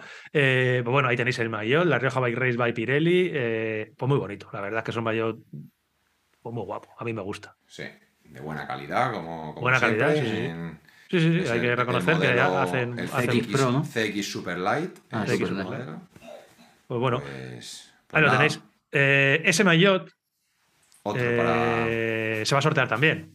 para Vamos a sortearlo. sortearlo eh, a alguien. No sé ni cómo enganchar esto con lo siguiente. Esto es muy complicado, tío. Porque Talla no S es- en este caso. Talla S. S, hostia. Talla S en este caso, que hay gente que ha dicho, oye, que yo soy fino, pues, Pues para lo tenemos. talla esa, ahí está. Que. mm, ¿cómo, cómo, sorte- cómo metemos lo de.? Porque no es lo único que se va a sortear, ¿no, Jota? Ni, Ni, ni lo más gordo. lo más gordo, porque esto es casi anecdótico. Creo que no. ¿Qué más? Y una cosa muy importante. Pues porque Muy importante. acabo de decir que, la- que quedan algunas inscripciones y que se cierran el día 30, Pero. pero si quieres apurar un poquito, Bicilab, el podcast, ver el podcast, sortea sortea. Yo voy repitiendo, ¿eh? Para que la gente. no una, sino dos, Dos. inscripciones gratuitas a. La Rioja Bike Race 2023. Vamos. Aplausos. Vamos. Sorteo totalmente gratis, sin pagar ni un euro, sin descuentos, sin cupones de descuento, sin nada. Gratis. Y, y este además ni en el podcast de, de mecenas, este ya No, no, venga, para todos, ahí, venga, a, todo el mundo. En época de mecenas. Eh, sorteo de dos inscripciones totalmente gratuitas para la Rioja Bike Race, para venir con nosotros, para venir a dar una vuelta por ahí por la calle Laurel, que ahora hablaremos más de la calle Laurel. Y mm, ¿cómo se Cono- sortea? ¿Cómo se hace el sorteo? Conocer la resentida también, etcétera. Conocer Fénix. Ahora hablamos un poco del Claro, recorrido, que ahora, parece, ahora parece que solo vamos a la calle Laurel, pero que nada, súper fácil. Va a haber un post, un post, eh, creo que ya a partir de hoy que nos estaréis escuchando y si nos estás escuchando como tú, Manu que era a las seis y media de la mañana, pues posiblemente el post no esté subido, porque no son horas de calentar Instagram a esas horas, que no hay visualizaciones, tío. Así que habrá un post eh, compartido con Rioja by Race, Bicilay Rioja by Race, donde simplemente tendréis que comentar, hacer un comentario eh, lo más gracioso posible que, y ya está. Y luego habrá un sorteo entre todos los que comentéis ahí. Pues eso, dos inscripciones. ¿Y Ojo. cuándo será el ganador? Creo, si no me equivoco mal, si el 30 se cierran las inscripciones, que son los plazos, el 29 hay que dar el, el ganador. Estamos grabando el 24, los estáis escuchando los primeros 25. Si lo estás escuchando hoy, mm, 28, mm, rápido comenta que, mañana sorteo. 29 se da el- De- los ganadores. De todas formas, todas las bases del sorteo estarán en el post que vamos a es. publicar, así que lo que manda es el post, porque como tenemos todavía que, que No. gestionarlo bien, ¿no? No, no, no, lo que manda es, Es lo es diciendo Lo que que manda lo que dice es el podcast de Bicilab. El que Yo lo que no veo, yo lo participar que no en el veo es sorteo, apurar al 28. Yo creo que le diría a los de La Rioja que sorte- que antes. sorteen antes, tío. Sorteen Claro, antes. para que luego la gente tenga tiempo de inscribirse la última semana si no le como- toca. Como esperen. Bueno, en el post No, van a estar las es bases. lo que, es lo que hay. El 30 se cierra, son los plazos. Yo no mando. Ahí a, está, mí, ahí a, está. a mí Rioja me ha dicho Jota. Y yo les dije, pero vamos a ver, quedamos muy pocos días. Y dijeron, Ah. pues ya eso, en cuatro días a escuchar el podcast la gente. Ojo, Eso es. ojo que. Para los más eh, rápidos. Esto parece, parece la tómbola, ¿eh? Eh, Sorteo de Maillot de la Rioja Bike Race, que lo sortearemos también eh, eligiendo un comentario nosotros. No me acuerdo cómo hemos dicho que lo vamos a hacer, pero lo vamos a hacer. Sorteo de. Después de la Rioja. Después de la- sorteo de el gordo, dos plazas. Bueno, no sé si es el gordo, el que viene a lo mejor es el gordo. El sorteo de esas dos plazas totalmente gratuitas, dos inscripciones totalmente Joder. gratuitas para la Rioja. Race. Es un regalazo espectacular. Y tercero, esto es casi una sorpresa para vosotros. eh, el año pasado, eh, lo hemos comentado por encima, os llevaron desde, desde la organización a una batalla face to face contra Antonio Hermida y José Antonio Hermida y Antonio Ortiz en la calle Laurel, en la que tenéis que degustar una serie de pinchos y saber los ingredientes que tenían y tal. Casi Es- no. esta Rioja Bike Race me han, me han comunicado que va a haber otra experiencia gastronómica, que no os puedo decir todavía. Va a haber otra experiencia gastronómica en la calle Laurel, donde Jota y Charlie van a estar presentes, van a ser una pareja de competidores, pero esta vez no van a estar Hermida, no va a estar Antonio Ortiz. La pareja rival van a ser dos de vosotros, dos de, vos, de vosotros, escuchantes, oyentes, visualizadores, que estéis viendo ahora mismo esto, eh, YouTube o escuchando en Evox o eh, donde queráis, que os estén, interese. Y estén inscritos a Exactamente. Se va a elegir entre dos de vosotros que estéis inscritos en La Rioja, que os apetezca hacerlo. Vais a ser la pareja rival de Jota y Charlie. Van a grabar un vídeo de la organización, un vídeo que va a salir en Teledeporte, va a salir en las grandes cadenas, en la CNN, en BBC, en las grandes cadenas de televisión, en la que va a haber una experiencia gastronómica y vais a pelearos a lo tontísimos, Jota y Charlie contra dos de vosotros. ¿Cómo lo vamos a hacer? Muy fácil. En el vídeo de YouTube, para focalizarlo todo, esto va a estar en un vídeo de YouTube, tanto de Evox, tanto los de Evox como los de Spotify, como los de Apple, como los de Google, todos vais a ir a ese enlace de YouTube, del canal de YouTube de Vigilable Podcast, y ahí podéis dejar un comentario. Ese comentario, obviamente, tiene que ser de alguien que esté inscrito a la Rioja Bike Race, porque si no está inscrito a la Rioja Bike Race, pues no tiene mucho sentido. Alguien, cualquiera de los inscritos en la Rioja Bike Race, os metéis ahí, ponéis un comentario y antes de la Rioja Bike Race haremos el sorteo y os diremos, oye, eh, Ramón, Ramón Malmierca, que, te, que has ganado, que te vengas con nosotros y, y vas a salir ahí en, en, la tele peleándote con Jota y con Charlie. ¿Sabéis lo que vais a hacer vosotros? Ni idea, ¿no? No, no lo habéis querido decir. Sorpresa. Va a estar divertido, va a ser no muy me rico. Está haciendo mucha gracia. Sí, sí, sí, va a estar divertido, nos vamos a divertir mucho y, y se va a comer y a lo mejor hasta se va a beber. Así a ver, que... Antum, a ti, a ti sí te han dicho las cosas, espero que no tengan nada que ver con colores. No, no. Pero que hayas caído. No hay, no hay color, hay, sabor, hay mucho sabor. No, es que si no impugno esto. ¿eh? hay mucho sabor, así que bueno. Por recapitular, tenemos el sorteo de Mayo, el sorteo no, de las primero, dos. ¿Sí? fecha. Estamos hablando de Rioja Race. ¿Qué fechas tenemos? Mayo, del 12, 13 y 14 de mayo Perfecto. del 2023. Inscribiros todos los que os apetezca ir porque vamos a pasar muy bien. Eh, tenéis este sorteo de esas dos plazas eh, que tenéis en Instagram y el sorteo de la experiencia culinaria que tenéis en el canal de YouTube. ¡Buah! Lo hemos sacado todo, macho.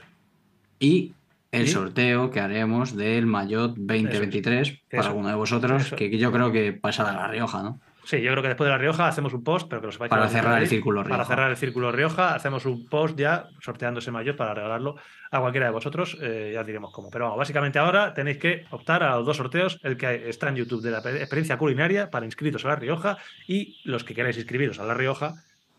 ¡Ay! Me va a petar la puta cabeza, tío. Esto me está, me está costando muchísimo, ¿eh? Es chungo, ¿eh? Me duele Son demasiadas emociones. Son demasiadas emociones. Sí, sí. Bueno, creo que ha quedado todo más o menos claro. Y con esto, nuestras mierdas estaría. Hablamos un poco del recorrido, que yo creo que os interesa, que Charlie no se ha mirado nada, tío. O sea, él va ahí. No, no, pero si sabe el más que yo, tú, esta vez. Sí, yo no sé todo. yo, yo que no voy. Me lía, no lo sé todo. si me liaba con el de Cataluña. Te digo, ah, verdad, hecho, que me estaba diciendo el perfil de Cataluña. Digo, la última etapa es al revés. Y digo, no, es, es que es la de Cataluña, la que es os hago, revés. Que el, os, hago yo un re- os hago un resumencillo para, porque soy el único que se entera, el único que no va a correr, macho. Pero es que el otro día en la página se ve que estábamos ahí todos a tope mirando los recorridos y no, No lo iba, pudiste ver. no iba. Tres etapas, como es habitual en estas bike races, eh, como es también habitual en La Rioja, por lo menos. La primera etapa se hace el viernes eh, al mediodía, ¿vale? Para que la gente le dé tiempo incluso a salir de su casa el propio viernes y no tener que cogerse un día, eh, no tener que cogerse el jueves. Se sale, no sé la hora, pero rollo a las 4, a las 3, a las al mediodía, después de comer. Se da la salida desde, eh, no desde el Palacio de Deportes de Logroño, que en esta ocasión va a ser la llegada de ese prólogo, podemos decir. Es una etapa en línea de eh, 28 kilómetros, etapa cortita, mm, salida en Valdegastea, ¿vale? Es un barrio de Logroño que está como a 10 minutos del Palacio de Deportes. Perfecto para pensaba- calentar. Pensaba Sí. que este año sí que salíamos desde. No. Se sale también desde fuera del Palacio de Deportes, pero es perfecto para ir calentando desde el Palacio de Deportes hacia Mm. Valdegastea, vas calentando, que eso a mí me vino muy bien el año pasado, porque nunca podemos calentar, se sale de. Valdegastea y, mejor todavía que el año pasado, donde se acababa también en, no me acuerdo el nombre del pueblo, ahora se acaba en el Palacio de Deportes, con lo cual acabas... Ah, vale, o sea que terminas en casita. Exactamente, terminas en casita y mola llegar al Palacio de Deportes. Segunda etapa, etapa reina, Skoda Super Stage. Eh, esa es el sábado, son 86 kilómetros, 1720 metros de desnivel. Y es una etapa que eh, es bastante novedosa. Realmente esta Rioja Bike Race es bastante nueva, casi todas las bajadas que hay, menos un par de clásicas. Hay muchos senderos que han hecho nuevos. La gente de, de allí está trabajando increíble, eh, realizando senderos. Realmente es un paraíso de es un paraíso del mountain bike. Eh, las veces que hemos estado lo hemos visto. Hay muchísimos, muchísimas bajadas espectaculares de muchos niveles técnicos. Y en esta ocasión se sube de nuevo al Monte Albi- al Moncalvillo. Típico Moncalvillo, eh, y se baja por bajadas que yo por lo menos no conozco por los nombres, ¿vale? Eh, tienen todos nombres muy graciosos. El fuego, el vulcano, el perdón. etcétera. El perdón la tiene Coloma a su vida. Sí, suele tener todo porque creo que esa zona se la medio conoce bien. Así que él lo tiene todo, pero bueno, básicamente etapa con bastante novedad, sobre todo a la hora de bajar, la Skoda Super Stage, el sábado y el domingo, el postre final Finisher Stage, como siempre, nunca te regalan nada en la Bike Races, 54 kilómetros, otros 1700 metros de nivel. Yo lo estaba viendo ahora. Y este perfil es. Me gusta, tío. Yo lo veo y me gusta, ¿eh? A mí lo que no me gusta son los 1740 metros que tenemos. Sí, 54 kilometrillos. Eh, se sale en esta ocasión, se cambia de sede, se va al Belda de Iregua, eh, terreno Coloma 200%. Se sale de su casa. y ahí básicamente vais a tener tres subidas poderosas. Ya sabemos cómo son las subidas de La Rioja, que son subidas duras. Normalmente son subidas ciclables y rápidas, eh, todo lo rápido que se puede subir, con bajadas que tienen muy, muy, muy buena pinta y sobre todo la parte final que se bajan las dos míticas, Fénix y Resentida, como bajamos el año pasado. Qué chulas, que creo que nos dejó a todos un sabor de boca espectacular Fénix y sobre todo Resentida con esas vistas eh, a media ladera que bueno, era un auténtico espectáculo. Así que, bueno, creo que el recorrido va a ser espectacular. Eh, me da un poquito de envidia, pero bueno, estoy también contento de, no cansarme. que todo esto que, se, dice, se dice todo muy rápido, pero luego cuesta mucho, cuesta mucho subirse las cuestas. Así que bueno, ahí tenéis el recorrido y la, invitación. Sí, la invitación a todos para que vayáis. Yo en nuestras mierdas iría, iría cerrándolas, ¿no? Yo creo que sí. Sí. Porque hemos hecho un poco, así que. Hemos estado de medio, como de fiesta, hemos estado básicamente. Claro, la sola fiesta de San Martín de la Vega, estos dos han estado ahí con vamos los. a ir ahora otra vez, pues. ¿Dónde habéis estado? ¿Cómo se llama? ¿Dónde habéis estado? Con lo de las no sé qué, la... ¿Eh? Los guisos. Los guisos, esos. Con los guisos que van. San Martín de la Vega Rubé. San Martín de la Vega Rubé. Eh, ¿qué tal se te ha dado esa etapa? Que tú ahí destacas bastante bien siempre. ¿Qué tal Ahí de pito. Saliste de pito, saliste fuerte, ¿no? Aguanté bien el ritmo, saliste de inicio, rompiendo. Luego ya al final me dijo Carreño que como en cada entrenamiento hay que ir soltando un poquito antes de encerrarse en casa, que si no duelen mucho las, piernas. Sí. Entonces bajé un poquito el ritmo a última hora y, fue lo que me hizo llegar bien a casa para hoy trabajar en el Lunar Lab. Eso es. ¿A qué hora acabó la etapa?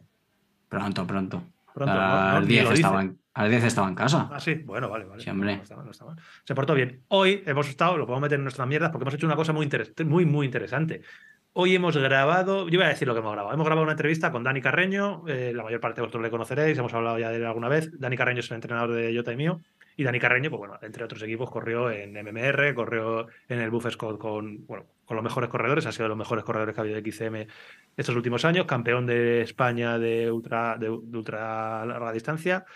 Y eh, bueno, ha tenido cosas interesantes que contar en los últimos años. Ha tenido, tuvo un accidente de tráfico, etcétera, etcétera. Eh, está retomando eh, el mountain bike y entonces hemos creído muy interesante y lo es esto que os he contado en tres minutos plasmarlo en un vídeo. Entonces hemos hecho un vídeo entrevista con Dani en el que nos cuenta eh, qué ha sido de, qué ha sido de, como el programa ese de qué pasó con, pues qué pasó con Dani Carreño.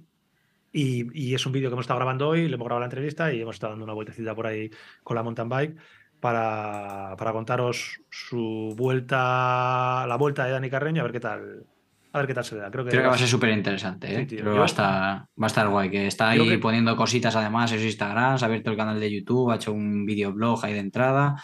Y yo creo que va a estar guay porque va a ir poniendo sus progresos en su canal y tal. Y, nosotros lo que estamos formando, pues creo que va, que va a quedar chulo. Sí, la entrevista. Animarle todos ahí. Tenemos cositas entre manos. queremos, Verle, queremos verle a tope otra vez. Sí, queremos que, vuelva a tope Dani Carreño a jodernos todos los comps que tenemos por aquí por la zona de las Rozas y Majada Onda. A mí esos zapatitos. Los tiene, no, madre mía, los tiene todos el tío. Y, nada, y sobre todo que ha contado cosas muy interesantes en la entrevista. ¿eh? Vosotros, a vosotros no les, a Charlie y a no les ha dejado entrar en la sala de entrevistas, porque así sé que el, entrevistado se, suele sentir más, más relajado cuanto menos gente haya. Y solo estaba yo y la cámara y Dani Carreño y ha contado cosas muy chulas, muy interesantes y ahí bastante emocionantes. Ha me ha gustado bastante la entrevista. Creo que no voy a tener que cortar nada. Así que bueno, eh, para adelante con ello. Eh, ¿Cerramos nuestra mierda, Yotis? Sí, sí, sí. Pues mete Charlies. Las charlietas.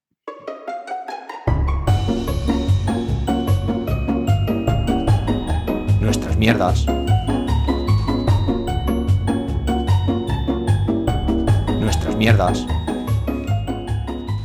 Charlietas, la sección donde hablamos de material y de mecánica y de engranajes y de violetas, de microvioletas, de, de, de salsa rosa, de, cinemática, de lo que quiera Charlie, todo lo que sea quiera Charlie, eh, lo comentamos. A ver, Eh, Bueno, en charletas, lo que me digáis, no, no, no traigo mucha tarea, pero A ya a sabes nos, ponemos, nos ponemos a hablar y hablamos de lo que haga falta. Claro, él tiene una lista, por ahí, la lista C, la lista C de Charlie, en el que él va apuntándose sus, sus ideas y sus cositas y, y todo eso. Yo la semana pasada le iba a haber preguntado por eh, todo el tema del túbeles en la París-Roubaix. ¿Qué pasa? Que ya se ha quedado desfasado. Era una pregunta para la semana pasada de qué había pasado con el túbeles en la París-Roubaix. Estuvimos hablando un poquito. ¿Llegamos a meter ¿te la, la charla? sí, sí, estuvimos hablando que además hablamos de que, fue eh, que eran más rápidas las ruedas con túbeles. Se salió la rueda. todo- Y, todos los capos la usaron. Sí, eh, la usaron, pero hubo muchos problemas y no sé si llegamos a hablar de que ha habido un par de quejas en un podcast, que ya no me acuerdo quién lo hizo, creo que se me suena haberlo hablado, eh, que hablaron que no era normal la cantidad de problemas que hubo a la entrada de, de- Que se destalonasen, ¿no? del bosque, de todos los destalones que había eh, las estas, porque mucha gente la lleva sin el mus que llevan en este, hay gente que lleva el inserto, otros que no lo llevan y los que no lo llevan cuando la, entraban tan rápido los adoquines, se, se les salía la, la cubierta y hubo, mm, decían que más de la cuenta. Entonces, bueno, ya ha pasado Claro, la es. Bueno, eh, si quieres hablar, hablamos. Al Sí, sí, no, es, un- quieras. es un. eh, me- me- el estado del arte está donde está y tendrá que ir evolucionando, pues es como todo. Eh, lo que está claro es que la rodadura es mejor, porque de hecho la prueba esta que comentamos también de, de que hizo el equipo Movistar, que se ganaba en segundos. Y, y lo único, pues que si utilizas eh, llantas, eh, ahí hay, si la llanta, lo hemos hablado también alguna vez aquí, hay llantas que son hoogle- hook- hoogless, que son que no tienen gancho, y hay otras las ah, más tradicionales que con gancho. Entonces tienen ventajas e, e inconvenientes. Las normales, eh, cuando se engancha la cubierta, es más difícil que destalone. Las jugles también se quedan muy bien sujetas, pero lo hacen eh, no por la forma del aro, sino porque tienen el. por- por- porque entran muy encajadas con mucha fuerza. Entonces, bueno, que la ventaja de la jugles, ya lo dijimos, que en caso de, de llantazos es más difícil que, que el aro de carbono se, se dañe o se rompa. Y bueno, pues entiendo que, que las marcas de tanto de neumáticos como de, como de llantas, pues siguen trabajando cada día y, y bueno, pues para, para evolucionarlo. Mira, yo eh, eh, lo que comentaba, que ya buscado los nombres, que no me acordaba quién había sido. Después de la París-Roubaix hubo va- varios incidentes y en algunos se vieron las imágenes muy llamativas de cómo se destalonaba el túbeles, que salía a la cubierta. Eh, Luke Rowe, el, ciclista de, Ineos, eh, que también estuvo participando en París-Roubaix, estaba en un podcast que hay por ahí, en el Bicilab, que sea de turno de su, de su país, y eh, habló del tema. Explicó que la mayor parte de los corredores este año montaron, montaron túbeles, la mayor parte antes montaba tubular, que no tiene nada que ver el túbeles con el tubular, bueno, ya lo sabéis.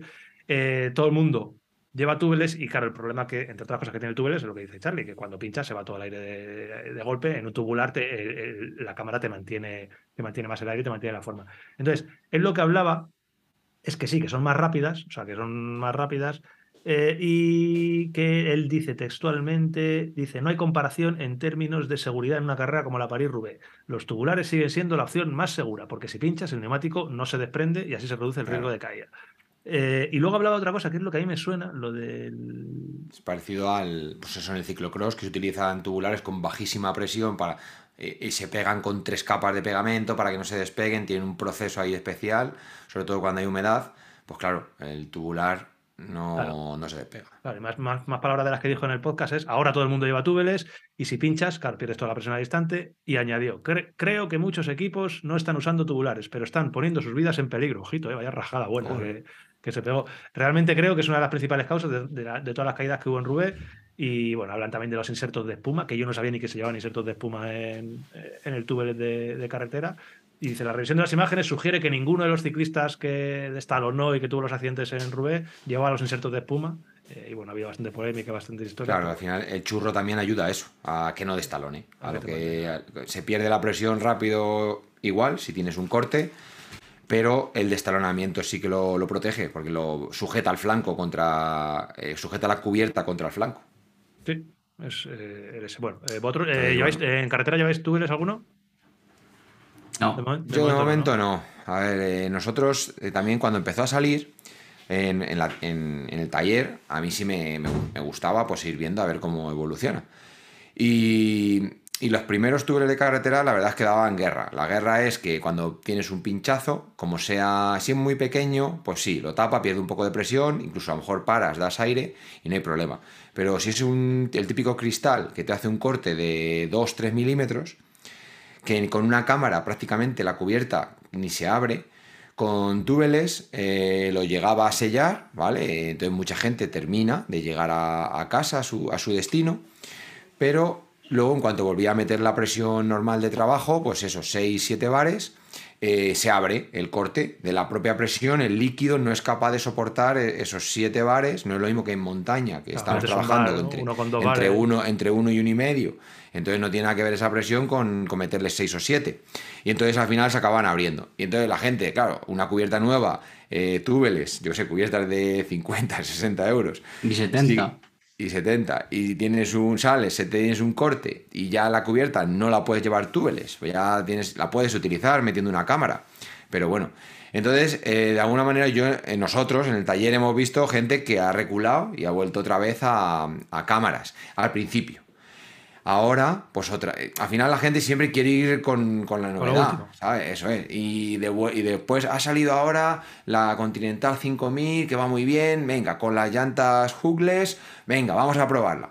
Y bueno, y gente, hay gente muy contenta con túbeles, pero no tiene la facilidad de, de reparación, en, sobre todo en ruta, que tiene una, un cambio de cámara. Ah, yo no lo llevo un poco por eso, porque no usamos, yo no uso mucho las bicis y entonces al final pues prefiero no tener que estar pendiente de, ese líquido, que bueno, pues una cámara de carretera se cambia rápido. Y el, me pasó el, día, que, el día que hagamos un, un bikepacking de carretera, pondré una cubierta ancha y túbeles en mi bicicleta. Pues lo haremos, yo te, tomo la palabra que eso hay que hacerlo. Sí. Y, ahí toma ventaja también el tubeless se va a aprovechar de los anchos de neumático. No tiene nada que ver eh, tubelizar, también lo hemos hablado por aquí, yo creo, no mm. tiene nada que ver tubelizar una cubierta de 25 que una de 28 o una de 30 que se está montando ya. Es más fácil cuanto más ancho, ¿no? Eso es, cuanto más ancho, más volumen de aire hay, menos presión, menos presión. trabaja el neumático y más capacidad tiene el líquido de llegar al pinchazo y reparar. Sí. Que a mí me pasó otro día una cosa parecido. Yo llevo cámaras. Eh, yo llevo, muchos años tubulares, ya lo sabéis. He reparado tubulares, ya lo sabéis. Y desde que me compré la bicicleta de frenos de disco, voy con cámaras. Mm, llevo eh, cámaras de estas de termoplástico, en este caso Revolup, creo que es la marca que llevo yo. Estoy muy contento con ellas. Eh, me habéis dicho también que hable de las cubiertas, hable tal. Bueno, estoy contento, estoy muy contento con las cámaras que. De las panaraces. De las panaraces japonesas, ligeras, de las cámara Revolut. Si queréis alguna super review rápida del tema, aprovechando. Las cubiertas que estuve utilizando, que fueron relativamente polémicas en su momento, son unas Panaracer Gilar, que no se compran nada más que en, Japón, solo existen en Japón o solo llegan en Japón. Yo las compré en Amazon Japón, ya conté la película, porque eran muy ligeritas y hablaba bastante bien de ellas. Y realmente, bueno, mucho me habéis, escrito, os mandé el enlace y sé que muchos las habéis comprado. A mí me han ido bien. Eh, la bicicleta tendrá ya cerca de, no sé decir, pero cerca de 3.000 kilómetros, 2.000 y pico kilómetros, y me han funcionado bastante bien, no me puedo quejar. La zona por la que yo salgo en bicicleta eh, está bastante, bastante, bastante sucio los arcenes. Y he pinchado dos veces, una vez que ya contamos una ruta que hice con Jota y con Charlie de ciento y pico kilómetros a, a, mucho ritmo, un día que llovió mucho y que hizo mucho viento y que me comí un, un reflectante de estos que hay en los arcenes, los típicos reflectantes. Me sí, o sea, pero eso sí, es totalmente normal. Ahí fue un reventón porque me lo comí y no me di cuenta, íbamos muy rápido y lo, y lo reventé. Muy rápido. Eso es, muy rápido. Nosotros siempre vamos muy rápido, ya lo sabéis.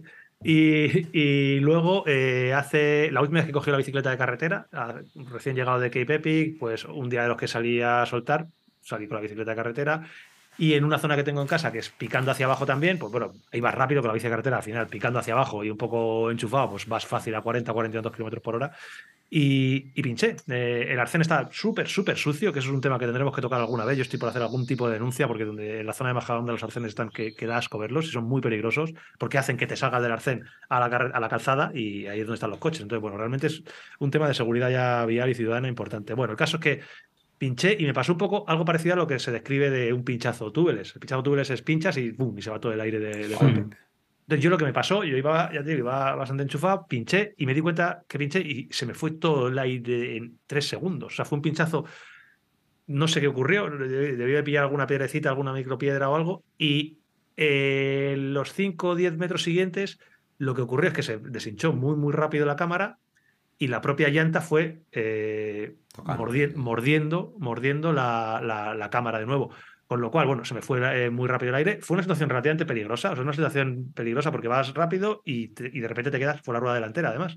Te quedas sin aire de golpe, no puedes maniobrar porque estás en llanta y no puedes girar, y incluso no puedes frenar porque se te, se te va a destalonar la rueda. Y bueno, me pegó un susto interesante, eh, cambié de cámara lo más rápido que pude y cuando llegué a casa pues, fui a poner un parche. Fui a poner un parche en la cubierta de esta porque se pueden poner parches y funciona bastante bien y son, cámaras caras. Le, le puse un parche, eh, localicé el pinchazo, le puse el parche y cuando la hinché inmediatamente se deshinchó y dije, joder, ¿qué ha pasado aquí? Claro, cuando ya me puse a mirar con más detenimiento tenía por lo menos creo que 8 o 9 pinchazos. Y eran los 8 o 9 pinchados de la propia rodadura. La de- vuelta que dio, dio de, dos de- vueltas. de las 3-4 vueltas que dio la, la rueda sin nada de aire, eh, los labios de carbono de la, de la llanta pues fueron machacando. Entonces tengo como 7-8 mordisquitos, los típicos mordisquitos en los dos lados. Esa cámara ya está para tirar porque no voy a ponerle 10 parches a la, a la cámara. Pero bueno, que sí que me dio un susto, macho. Y fue ahí por el tema de. No sé si hay una cámara de butil hubiera sido diferente, una cámara de hubiera sido diferente, o una cámara de TPU pierde más aire no. No sé qué experiencias tiene la gente, porque vosotros no usáis TPU. No sé si alguien que nos esté escuchando tiene experiencias similares, porque me, me pegó un poco. Pero de las cámaras de butilo también se desinflan. Entiendo que sí, entiendo que sí. pille el pinchazo, se va Sí, sí. de, de golpe. O sea, Pues cámara sí. cubierta no es como tubular. o sea, que tubular, tu- no, no. tubular al final está cerrado y Sí, sí, sí. que a lo mejor ahí la pérdida es un poquito más lenta, pero. Sí, sí, no, y, Y tienes- sobre sí, todo el tubular es eso, que aunque esté desinflado se queda, claro, eh, se queda pegado. pegado, está pegado. Mientras que una cámara cubierta, antes, con cámara cubierta, también cuando pinchaba rápido, eh, la cubierta se destalona Sí, sí, sí, sí. automáticamente. O sea Ah, que, ese es el miedo que yo tenía. Ahí tampoco hay mucha diferencia con un, con un tubeless. Sí. Eh, dicho esto, em, estoy, estoy tan contento con las cámaras, porque ya te digo que no he pinchado en muchísimos kilómetros. Cuando al principio pinchaba prácticamente lo- los más antiguos del canal, sabéis que con las cubiertas iniciales que tenía pinché cuatro veces, creo, en seis salidas, literal. Literal, no es una broma. Eh, con estas he pinchado esas dos veces en, pues eso, en 3.000 kilómetros. Y muy contento. Eh, he vuelto a comprar eh, otro juego de cámaras Revolup, porque a mí me, a mí me gustan. Mm, son súper ligeras, pesan 25, 26 gramos, creo, para los 100 gramos casi que te pesa una de butilo y unos 50 gramos aproximadamente que pesan la de látex, pues al final casi sin mucho coste le estás quitando 100 gramos a la rueda o 200 gramos a la rueda, que es donde más se nota, aparte en la zona de la cámara, de la zona exterior del rodamiento, que es de los pocos sitios donde medio se nota eh, quitarle peso de verdad a la bici, así que bueno, yo sigo con ellas y mi experiencia está siendo buena. Sé también que hay muchos modelos de cámaras TPU, Tubolito, la Revolup, y luego hay muchos modelos en AliExpress, que no sé cómo se Eh, llaman, Right Now, llaman. Está también Eclipse ahora, muy, Eclipse. muy de moda. Sualve tiene sus propias cámaras. Hay muchas marcas de con ese material y ya te digo, sé que hay gente que las compra en AliExpress. eh, si las de Revolut cuestan 22 euros, pues las de AliExpress creo que cuestan 7-8 euros, con lo cual tienes un ahorro. Sobre todo si tienes que tirar una cámara cada mes. Pero bueno, yo en mi caso, si me duran las cámaras tres meses, pues entre pagar 22 y 7 prefiero, prefiero llevar las otras. Y mm, nada, eh, ¿vosotros no habéis pensado en poner cámaras de esas? ¿O da igual? ¿Tú y yo te querés más carretero? Yo es que llevo las. eh, llevo cámara de látex de Ah, Vitoria. sí, sí. Las, las Air, AirTube, creo que se llama. Sí, ¿Y Bueno, no, no- cámara no de te, látex. no te molesta el tener que hincharlas todos los días? No, porque con las llantas de carbono hay que deshinchar las ruedas para que descanse el carbono y no se abra el aro. ¿Tú lo deshinchas? Todo el rato yo lo deshincho. Claro, tío. Pues yo dejo Siempre. La cámara, yo dejo la cámara aquí hinchada y mi. Ya, y tú dejas las bicis con la, con la Le viene- transmisión apoyada, la bien. bajada. ¿Le viene bien? Sí, lo- Claro. también, lo, también lo hemos hablado por aquí. Lo hemos hablado, sí. repite, repite, Eh, para los que no lo, le los que viene no lo bien. Chalieta. Las llantas de carbono, sobre todo las que eran de freno de zapata, eh, hay muchas calidades, como en todo, pero se- hemos detectado en, en taller, y bueno, las marcas de ruedas seguro que la han detectado también, que los, los flancos eh, se van abriendo, ¿vale? Con el paso del tiempo, los flancos se, se abren y, entonces eh, luego puede llegar hasta frenar a trompicones, eh, bueno, es, es bastante habitual. Entonces, gente que es muy cuidadosa y según termina la ruta quita la presión eh, de, la- de las ruedas, pues le han durado más. La, pues, depende del uso y los kilómetros, pero bueno, que, que es, una práctica aconseja- aconsejable. Y sobre todo es aconsejable porque, claro, si en la manera que tiene de trabajar una cámara cubierta, la cubierta empuja hacia el exterior en, en los flancos del aro. Entonces, si la dejas ahí eh, a 7 o 8 bares que, que se inflan eh, con anchuras de 25 eh, la dejas 24 horas al día con esa presión, pues es son muchas horas y al final el carbono es una resina con, con las fibras y la resina puede ir cediendo. Y bueno, de hecho que cede. Entonces, haciendo lo otro, pues solamente va a estar con la presión eh, durante las horas de la ruta que hagas. Pues si estás dos horas, dos horas, y estás cuatro, cuatro, pero no está 24 horas al día. Sí, que es, una, de es, una de las ventajas que además le comentaba yo a Charlie muchas veces. Digo, joder, digo, desde que he puesto las cámaras de látex, de a veces que al final, como, ya sabéis, pues eso, entreno al, al mediodía y voy con el tiempo justísimo. Entonces llego de entrenar, tiro la bici, me da la ducha, tengo que comer y irme a trabajar. ¿Y qué pasa? Que algunas veces de, lo apretado de tiempo que voy, pues lo típico que no me, no me acuerdo de, quitarle la presión a, las ruedas. Como llevo las cámaras de látex y la presión se pierde sola, pues eso es que me llevo. Más seguro que, la, que, la, presión baje. Sí, Jota es el mejor comercial, tío, que existe en el mundo, tío. ¿Te das cuenta que. Acabo de vender una cámara de látex. Ha sido, capaz de, ha sido capaz de cambiar una. ¿Cómo se dice? De convertir una desventaja en una ventaja, tío. La grande, increíble. Es que eres un maestro. me, tengo que quitar el sombrero, el sombrero. No, no, sí, no. Si es que encima estoy convencido que una de las grandes desventajas para todo el mundo con las cámaras de látex es que hay que se deshinchan, pierden un poquito de aire, tienen, el látex tiene más poro y va perdiendo poquito aire, lo suficiente como para que en 24 o 48 horas, bueno, y en menos, pierda, pierda aire. Sí, en menos, menos. Claro. Entonces, eh, a la gente eso le molesta y dice, joder, tengo que salir mañana y volver a hinchar la rueda. Eh, las cámaras de látex ruedan mejor que las de butiro, mucho mejor, ruedan mejor que las de TPU incluso, pesan un poquito más. Es como un equilibrio entre TPU y el butiro. Peso intermedio y mejor calidad de rodadura que el TPU. Se rueda muy bien, hay que realmente eh, el cambio del butiro al látex se nota para, hasta para un tarugo como yo. O sea, cuando montas unas cámaras... Va bien, es agradable. es muy agradable. El TPU es muy parecido para mi gusto, muy, muy parecido. O sea, yo si realmente un 0 es el butiro y un 10 es el látex, yo le pondría al TPU un 8 y medio, un 9, porque es muy, yo creo que no sería capaz de diferenciarlo. Pero bueno, eh, los análisis de rodadura están ahí y en principio ruedan mejor las cámaras de látex. Eh, y convierte el tío la desventaja en ventaja, macho. Bueno, lo que siempre, lo que siempre hablamos, uno ve el vaso medio lleno y, otro medio vacío. Bueno, tú al revés. Que eh, esa técnica de Jota, de, bueno, esa técnica de Jota, esa técnica de quitar el aire, Muchos de vosotros os disteis cuenta en un vídeo que hicimos este verano pasado cuando nos llevamos la bicicleta de carretera. Rutón nos hicimos. Rutón increíble a Mijares, Pedro Bernardo, bueno, por puertos espectaculares. Y ahí se ve al final como Iota cuando tiene la bici en el portaaviones, en el portaaviones, en el portabicicletas, quita, empieza a hacer y a quitar aire, y muchos preguntasteis, y ahí creo que ya eh, lo explicaron. En, discos quizá en, menos eh, crítico, por lo que digo, porque no tiene la zapata en la pista de frenado. Sí, pero, la también, ejerce también, también, y también se abre. Y sobre todo en días de mucho calor.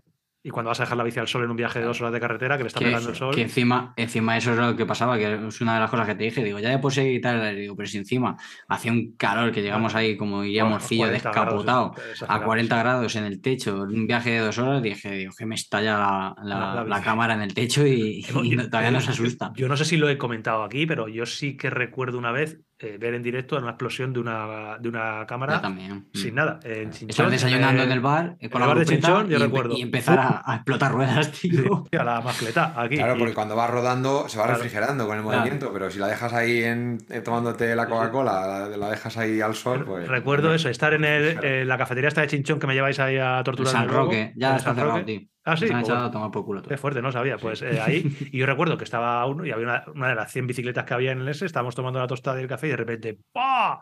Petardazo, digo, hostia, ¿qué ha pasado? Y, claro, pues un día de verano, mucho calor y, petardazo que te Joder, tío, me estoy dando cuenta ahora mismo del tiempo que llevo yo sin, sin montar, en carretera. En ¿eh? bicicleta de carretera por, por aquí. no, sabía eso, no sabía eso del San Roque.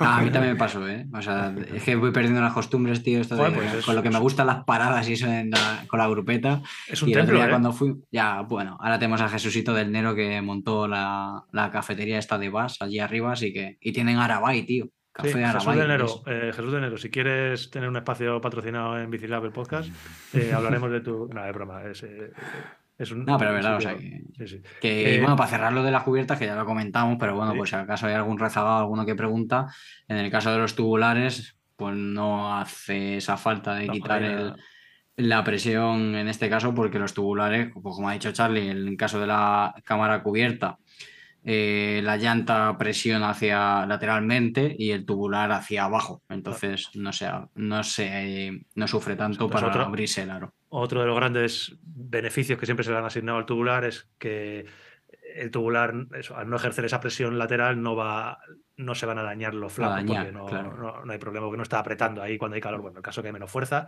Por eso Y- se podían hacer ruedas más ligeras se también. hacían ruedas más ligeras porque el flanco. pues, se podían porque ya es que... O sea, ya la, la ligereza. Ya ya- sabes. no se usa tubular ya, ¿eh? Y que ya el tubular ya va, ya va para abajo. Sí, sí, joder, putos discos, tío, nos han destrozado la vida, tío.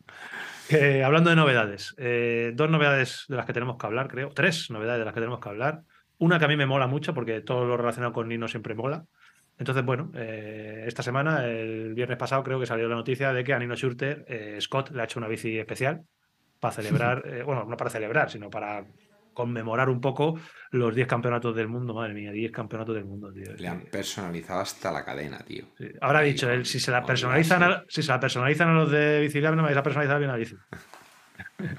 y, y eso, lo han hecho bici, cadena- bueno. Lo de la cadena es brutal, ¿eh? de la- todo es brutal, la bici es en la cadena. La bici, no pone ser Nino, sino que pone también. N1, eh, NO. Claro, sí, sí, no, y creo que pone hasta. Y lo de eh, los 10, ¿no? 10 claro, creo que por pone 10 o algo así. eh, 10 World Champion, 10 World Champion 2009 y la fecha. En cada eslabón lleva la Claro. fecha de un Ah, la fecha campeonato del también. mundo. Hostia, eso no me he fijado. es exagerado. Bueno, el caso, que por resumir rápidamente, le han hecho una Scott Spark eh, personalizada. A mí el diseño me gusta mucho. Mm, La Scott Spark a mí personalmente no es una bicicleta que me entre por los ojos, pero esta la trabajo de pintura que han hecho es espectacular. Eh, han copiado sin ningún tipo de miramientos el dorado de eh, Lucky Epic. Eso, eso lo sabe, eso lo saben en Scott. Eh, y lo han combinado con un negro mate muy guapo. El dorado es espectacular, así como una especie de pan de oro, es muy bonito. Y toda la bicicleta está rodeada de manera muy sutil y para mi gusto bastante elegante de las fechas en las que ganó los 10 campeonatos del mundo. Pues Sí. Tienen ahí Y han hecho, y han hecho un Dream Build. Yannick, Yannick de Mechanic se ha, ha- la ha montado desde Ay, no lo he cero. visto, tío. Pues sí, sí, han grabado un, un Dream Build del montaje y el montador ha sido Yannick, Yannick de Mechanic. ¿Y qué tal está? ¿Está bien? Sí, sí, sí, está guapo. Han Nada que ahí- objetar a Yannick, ¿no? No, no. Estuvimos con él en Sudáfrica, lo que pasa que al final no, Vale, no te pudiste hacer la foto, eh, mira que lo tuviste. la foto. Eh, bueno, pues la bici, echadle un ojo, la tienen, hay reportajes en todos los sitios, SNTV, por ejemplo, que lo estoy viendo ahora, pues la bici a, a mí me parece que es, es espectacular. Tope gama todo, evidentemente, como él se merece, eh, y a destacar, pues que eh, otra de las novedades de las que tenemos que hablar, que creo que no hemos hablado, es de la salida hace 15, 20 días, que nos pilló en Cape Epic, si no recuerdo mal, del nuevo grupo inalámbrico de RAM, del que se habló es. mucho y al que se le ha maltratado por encima de sus posibilidades. Sí, sí. Yo quiero hacer una denuncia a, a los maltratadores que ha habido de grupos. No sé por qué habéis tenido que subiros encima de los cambios, por qué habéis tenido que tirar piedras, por qué te habéis tenido que meter eh, llaves Allen dentro de las roldanas de cambio y todo tipo de perrerías que le han hecho. Entiendo que para demostrar que este, que este grupo. Sí, quizá un poco por encima de, de las, de las situaciones ¿no? de que, que ocurren, que sí que en carrera hay golpes, pero bueno. Le han intentado hacer indestructible por lo que parece. Y bueno, no- nos, habéis, nos habéis preguntado qué, qué- qué opinábamos. Eh, yo todavía no lo he visto en, en vivo. Seguro estamos deseando que nos llegue en alguna bici, que lo probemos, que lo ajustemos. Y bueno, muy buena pinta tiene, desde luego. Y si han, si le han, dado, le han dado robustez al final lo de la patilla, que es una cosa muy habitual, que, que con un golpe, una caída, eh, se, se desajuste el cambio por lo que se dobla la patilla. La patilla de cambio, al final la finalidad es como un fusible. La finalidad que ha tenido siempre es que se doble, que se doble la patilla y no se dañe ni el cambio ni el cuadro, ¿vale? Pero el problema de, un- de que se doble una patilla, pues es que se desajusta el cambio. Y luego una cosa muy habitual que pase con, con los, con los grupos de monoplato, con los piñones tan grandes de 50 a 52, pues en cuanto tienes una mínima desviación de patilla, la cadena se sale por arriba, por el último piñón, y se engancha la pata en los radios y puede generar destrozos muy importantes, eh, destrozos de patilla, destrozos de cambio. Entonces, bueno, pues entiendo que, que RAN también lo que, lo que ha buscado con esto, pues es, eh, ya puso su patilla universal para luego, eh, el siguiente paso, que es este, poder acoplar, poder acoplar eh, su propio cambio con, con una patilla integrada súper robusta, ¿vale? De tal manera que eso que es tan fácil de que ocurra, que se desvíe un poquito el cambio hacia el interior de la rueda y que luego se te enganche cuando subes a, los, a las coronas altas, que no pase. Entonces, bueno, pues en ese sentido eh, entiendo que será, será muy robusto. A mí hubo, hubo varios que la publicación de Instagram de, de la BH, del Ultimate, ¿Sí? que, que nada, pusimos en el rey que cambiarían y eso, y hubo ideas muy interesantes y, y había muchos comentarios repetidos. de, yo le cambiaría al grupo, le pondría el XXSL nuevo que ha salido, no sé qué. Pues Pero eh, abierto estamos a probarlo. Nosotros que queremos probar absolutamente de todo. Estamos muy contentos, de verdad. Yo siempre lo he dicho.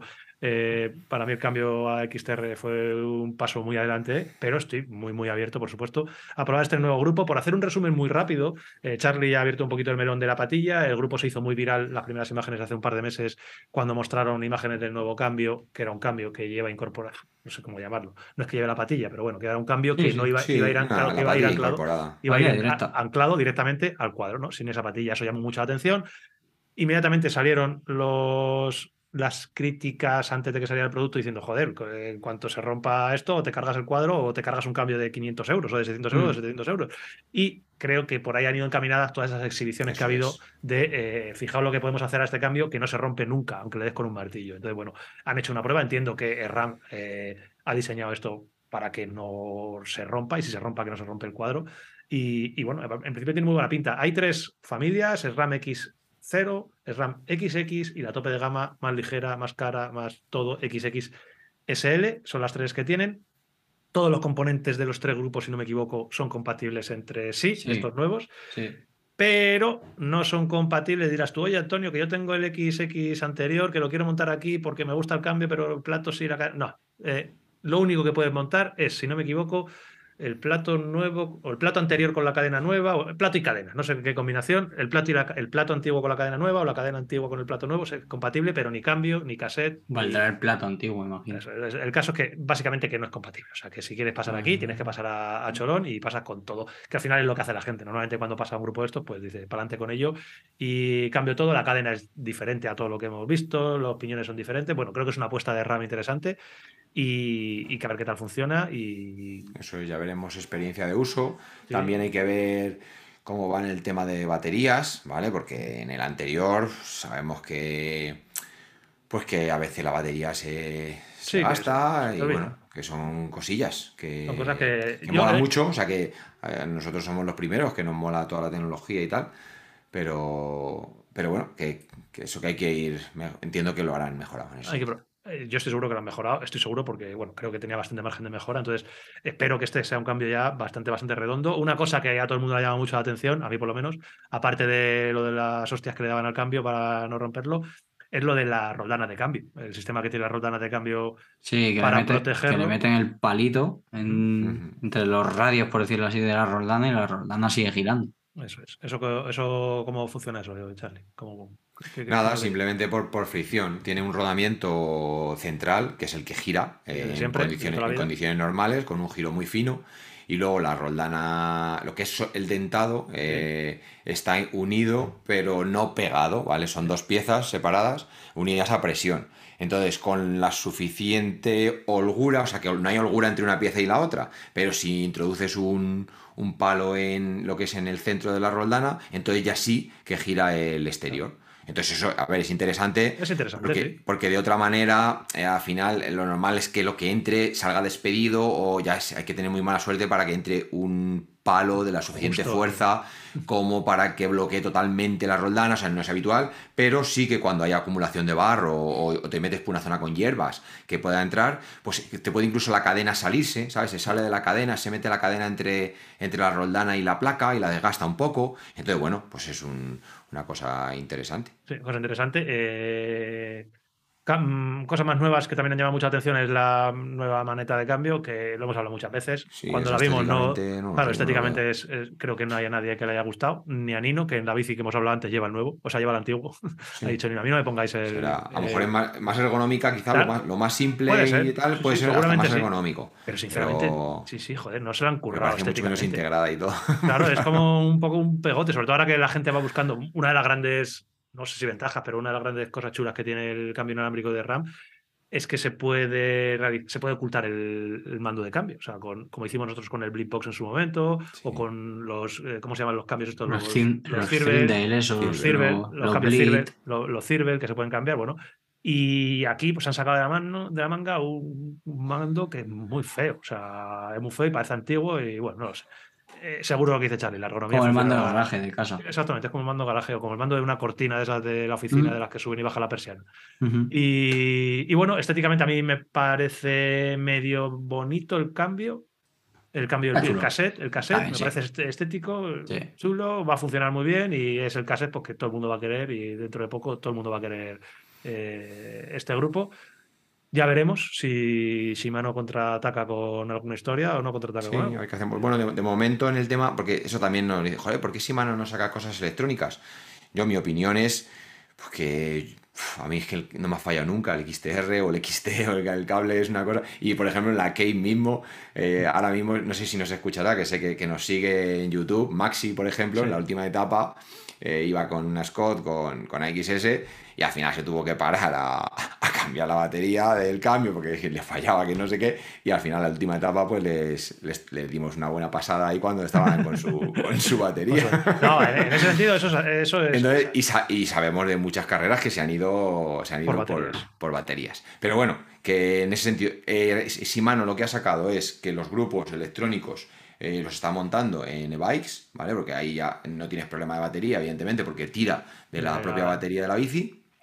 Y, y hay un XT electrónico de, de 11 de momento, creo que es. O Sí, bueno, a es de mejor 11. ya- o- Sí, no, sí. Pues un Creo que XT, es- ¿no? creo que es un, sí, es que sí, XT, si no me equivoco. XT. ¿Ah, sí, hay XTR ya? No, no, XT. No, XT. XT, a sí, secas, es sí. un XT de 11 electrónico, es una evolución respecto al anterior que hubo, porque ya hubo un XT electrónico de 11, que ese sí que le, le tuvimos nosotros, eh, Zaka le tuvo en en la bici y le estuvimos usando, que iba fenomenal. Y lo que hacen es un cambio automático, ¿vale? Lo que han hecho con las e-bikes, como el plato en, en una, en una e-bike, el plato se mueve independiente de las bielas, porque lleva un piñón para, para el trabajo del motor.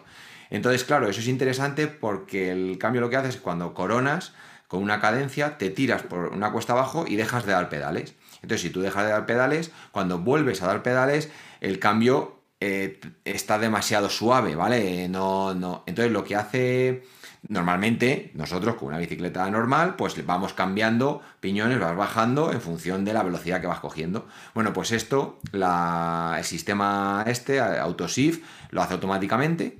Y entonces, en función de la velocidad de la bici, el motor eh, Shimano mueve el plato, ¿vale? Y el cambio va bajando piñones el solo. ¿Vale? Entonces, cuando tú vuelves a pedalear, es decir, cuando vuelves a mover las bielas con las, con las piernas, ya tienes el cambio el- en el piñón que corresponde a la velocidad que llevas. ¿Vale? Es una cosa, bueno, interesante. Mm. Y, pero bueno, ya digo, lo están haciendo en en en e-bike. ¿Veremos un cambio electrónico Shimano en breve o no? Para el mountain bike normal. si lo hacen, a ver, eh, poder, por poder hacerlo ya Hombre, lo pueden ya lo- hacer, porque ya lo hicieron, ya lo lo hubo han hace tenido, años. ¿vale? Que no Eh, funcionó, que no, fun- no llegó a, a calar. Igual que en, en carretera funcionó. Ha, Claro. ha- ha sido increíble la, la penetración que ha tenido el D2 en el mercado. El D2 que sacaron de montaña, pues como que se quedó ahí en tierra de nadie, ¿no? Un par Sí, de años. no llegó a calar. Es que ahí el Shimano, yo lo que no terminó de calar tuve, ¿eh? Shimano ahí fue. Tú lo tuviste hasta con dos platos, ¿te Sí, acuerdas? yo lo tuve con dos platos, sí. Venía electrónico, cambiaba los platos electrónicamente, tal, que eso lo hemos probado, muy poco, pero lo, lo hemos probado. Y, y ahí yo creo que el, el fallo fue lo del 46, ¿sabes? La- lo de las 12 velocidades. Eso era. Es no, que podía, vio- no podía- no podía competir con el Eso 10. es. Ahí realmente hubo una buena competitividad, como siempre ha habido, pero lo que ocurrió es que en el momento en el que Shimano tenía su cambio electrónico, que funcionaba bien, tenía 11 velocidades con, un, con dos, tenía 2 por 11, Sí. ¿vale? Y entonces llegó el RAM con 1 por 12 y luego ya con el electrónico también en 1 por 12 inalámbrico total, claro, es que ahí... Y entonces mucha gente dice, es que ahí le pegó una... Con el, Sí, con el piñón de 10 de RAM, que no podía El usar Shimano 10. por, por patentes o historias. El núcleo. claro. Eh, Shimano no podía usar ese piñón de 10, que era un poco la clave de- del monoplatismo 1x12.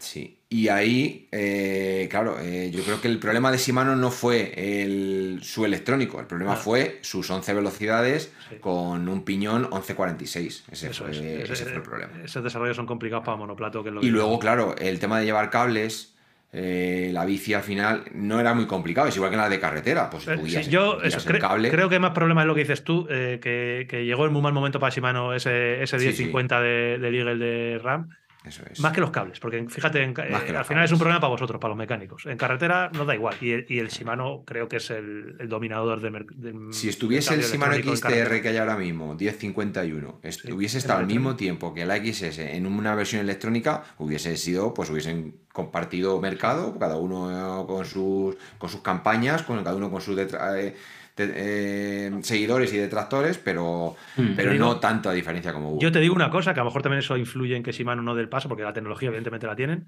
muy fácil, porque el D2 está más que desarrollado. Yo ahora mismo, como usuario de Shimano XTR y como eh, practicante de la religión eh, XTRista, si a mí me sacan un Shimano XTR electrónico con mucha batería, con- yo no me lo pongo. O sea, lo probaría por probar porque me apetece mucho probarlo y por probar cosas. Pero estoy tan contento con el funcionamiento que tiene el cable, la suavidad que tiene el cable, el tacto que te da el cable, que eso tú lo has hablado muchas veces, el control que te da es como tener un coche manual de competición que tú controlas un cuando tú un quieres. poquito más, un poquitito más, un Mm. poquitito menos. A día de hoy no, no lo cambiaría salvo por eh, probar cosas nuevas, que es una cosa que a muchos nos, nos pierde. Entonces, bueno, Sí, pues ahí hay una curioso. guerra guapa. sí.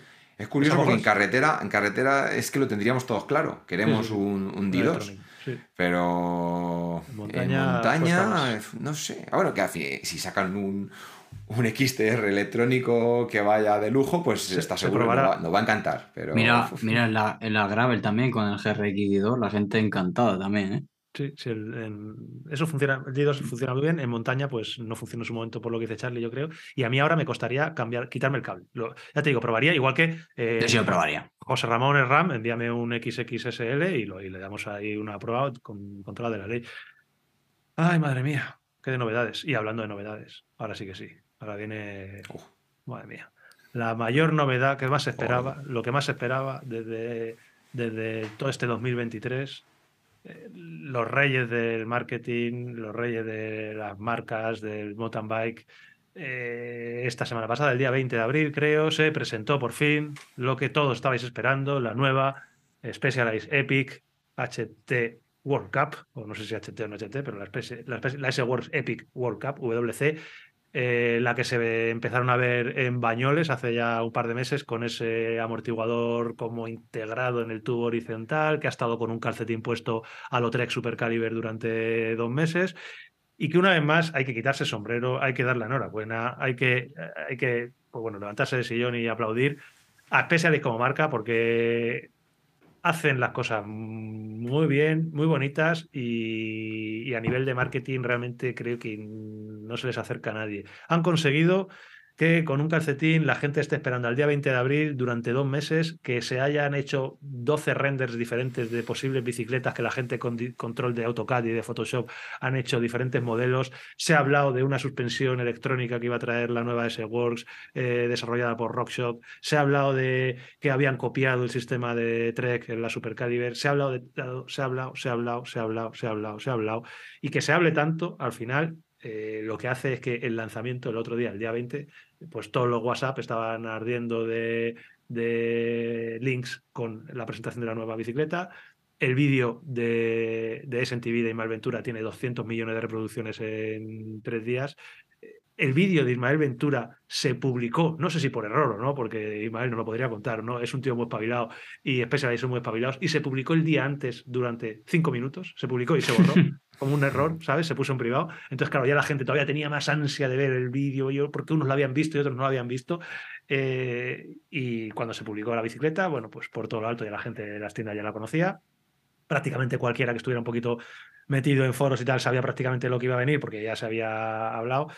Eh, la bicicleta, a mí estéticamente me parece la bicicleta doble más bonita que he visto nunca. Me parece una auténtica maravilla, es espectacular. El trabajo de pintura, como siempre, de Specialized es brutal. Y ahora habláis vosotros un poco de lo que queráis. Yo simplemente digo que estéticamente es increíble. La bicicleta viene en tres opciones. Dos, el cuadro, el kit completo, que tú puedes comprar el kit de, típico que se hace en S-Works, que es el cuadro S-Works, el tope de gama, el carbono mega ultra ligero y mega ultra resistente, eh, que viene el cuadro horquilla eh, Tija entiendo que también vendrá como siempre. Y luego puedes comprar dos versiones montadas. La S-Works, eh, que viene totalmente pepino, como siempre, con el, eh, precisamente con el RAM XXS también incorporado, a tope de novedades.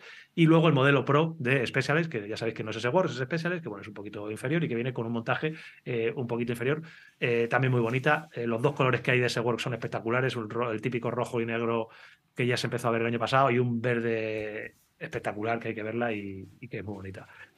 En cuanto a funcionamiento, en cuanto a mecánica, en cuanto a historias y todo eso, yo mi consejo, aparte de lo que vayáis a hablar ahora vosotros, es que echéis un ojo al vídeo, como siempre, eh, de Isma, al vídeo de SNTV, eh, donde te lo explica todo y que es un vídeo que hay que coger prácticamente papel, lápiz y boli para ir apuntando todas las cosas que hay, porque es una bicicleta eh, diferente. No es una bicicleta que hayan copiado a Trek Supercaliber, sino es una bicicleta que es diferente. Entonces, bueno, de aquí yo ya os paso la palabra para que habléis un poquito de lo que... yo, os digo mis impresiones un poco rápidas que, voy a tener que dejar hoy antes de, tiempo, vais a tener que despedir sin mí. Y, nada, lo vi, vi el, vi el vídeo, que el primero que veo es el de SMTV de, de Ismael Ventura, que además está bien explicado e incluso mete unas explicaciones ahí de Vilaurre. Y, y bueno, me sorprendió, la verdad, como te he dicho esta mañana, pensaba, yo sinceramente pensaba que lo que nos iban a anunciar era, era una 3 Super Caliber eh, eh, que pondría ese Works. Y para mi sorpresa no, eh, no lleva bloqueos, lleva brain delantero y el amortiguador trasero pues, pues viene con tres configuraciones principales que dependiendo de la cámara, del aire de la cámara negativa, como la configures, pues bueno, tiene un poquito más de SAG, llamémosle, porque le han dicho que es un amortiguador sin SAG entonces tiene un poquito más de juego inicial o, menos, depende del uso que, le vayas a dar. También para mi sorpresa es como que Specialized elimina la rígida, o mejor dicho, la cambia, la cambia por esta, generando ahí un poco de duda, a mí también, sobre todo porque no deja de ser una bicicleta con un peso de doble. Entonces, mm, no sé. La rígida te medio, te semi-corrijo porque. Eh, bueno, sigue, manteniendo la rígida con un montaje muy bajo, ¿no? elimina, elimina en principio las, las HTs antiguas, S-Works, las tope de gama las eliminan y ya solo quedarán. Eh, sí, perdón, eso, a eso es a lo que me refería, sí. Y, bueno, por lo menos el, amortiguador pues es ahí algo distinto y depende de cómo lo configures, pues bueno, tienes una opción para más bicicleta doble, por decirlo así, otra opción más equilibrada y luego la otra pues más tipo rígida. Y con el 110 adelante, pues bueno, curioso, que sigue manteniendo ahí el, el brain delantero, supuestamente el, el brain eh, más sensible que nunca. Pero bueno, ya... Eh, estéticamente, ¿qué te parece? Estéticamente, bueno, la bici es bonita, ¿no? Eh, bonita es. bonita desde luego es porque es muy limpia, tú la ves y, y como siempre decimos, las rígidas son las más bonitas del mundo y tiene apariencia de, tiene apariencia de rígida, entonces es muy, muy chula, la verdad. Me, me mola, está guay, está guay. Así que nada, ya veremos a ver. Estéticamente quizá eh, lo que, una cosa que es muy práctica es la entrada de los cables que han hecho. La verdad es que yo creo que han utilizado la, mm. anilla de arriba, entonces de manera que las anillas son convencionales, son cilíndricas. Pero ya estamos acostumbrados a que los cables entren por las propias anillas de, la dirección, que son más anchitas, con su forma. Y bueno, pues estéticamente las anillas cilíndricas... Mm. Eh, Claro, si pones la potencia abajo del todo, perfecto. Ya sí, eso, sin, arandelas. Eso, eso te iba a decir, que en su defensa ahí a mí me gustó porque yo que soy super racing, como ya sabéis. No tienes problema. Claro, es que eh, de hecho el problema que tengo ahora que en los cableados interiores al final necesitas una, una anilla más grande, más alta de lo normal para tener orificio para entrada de cables. Sí, porque es la entrada de cable. Claro, y, me deja la bici más elevada. Entonces, que por eso luego se mete ante un conmigo cuando llevo potencias de menos 17 o de cool. Pero, pero bueno, no, yo qué sé. Sí, estéticamente, si te hace falta meter una o dos anillas, desde luego que la integración, pues no. esta bicicleta. No queda bien integrado porque encima lleva un cockpit muy chulo, el, el Robal este que han sacado. Tenían que venderla directamente cortada a ras, a tomar por culo. Esta bicicleta Golf para competir, esta bicicleta cortada, aquí no se puede poner anillas. no se puede poner anillas. Porque queda feísimo. De verdad que es una de las cosas que estéticamente matan a una bici que es una obra de arte estética. O sea, realmente es una obra de arte. Eh, chicos, eh, os dejo, ¿vale? Venga, Yotis, nosotros estamos acabando ya, pero. Y, os despedís por mi parte. Muchas gracias, tío. Ahora te veo en la pólvora. Venga. Adiós, chao. Gracias a todos. Venga. Eh, Charlie, tienes la palabra.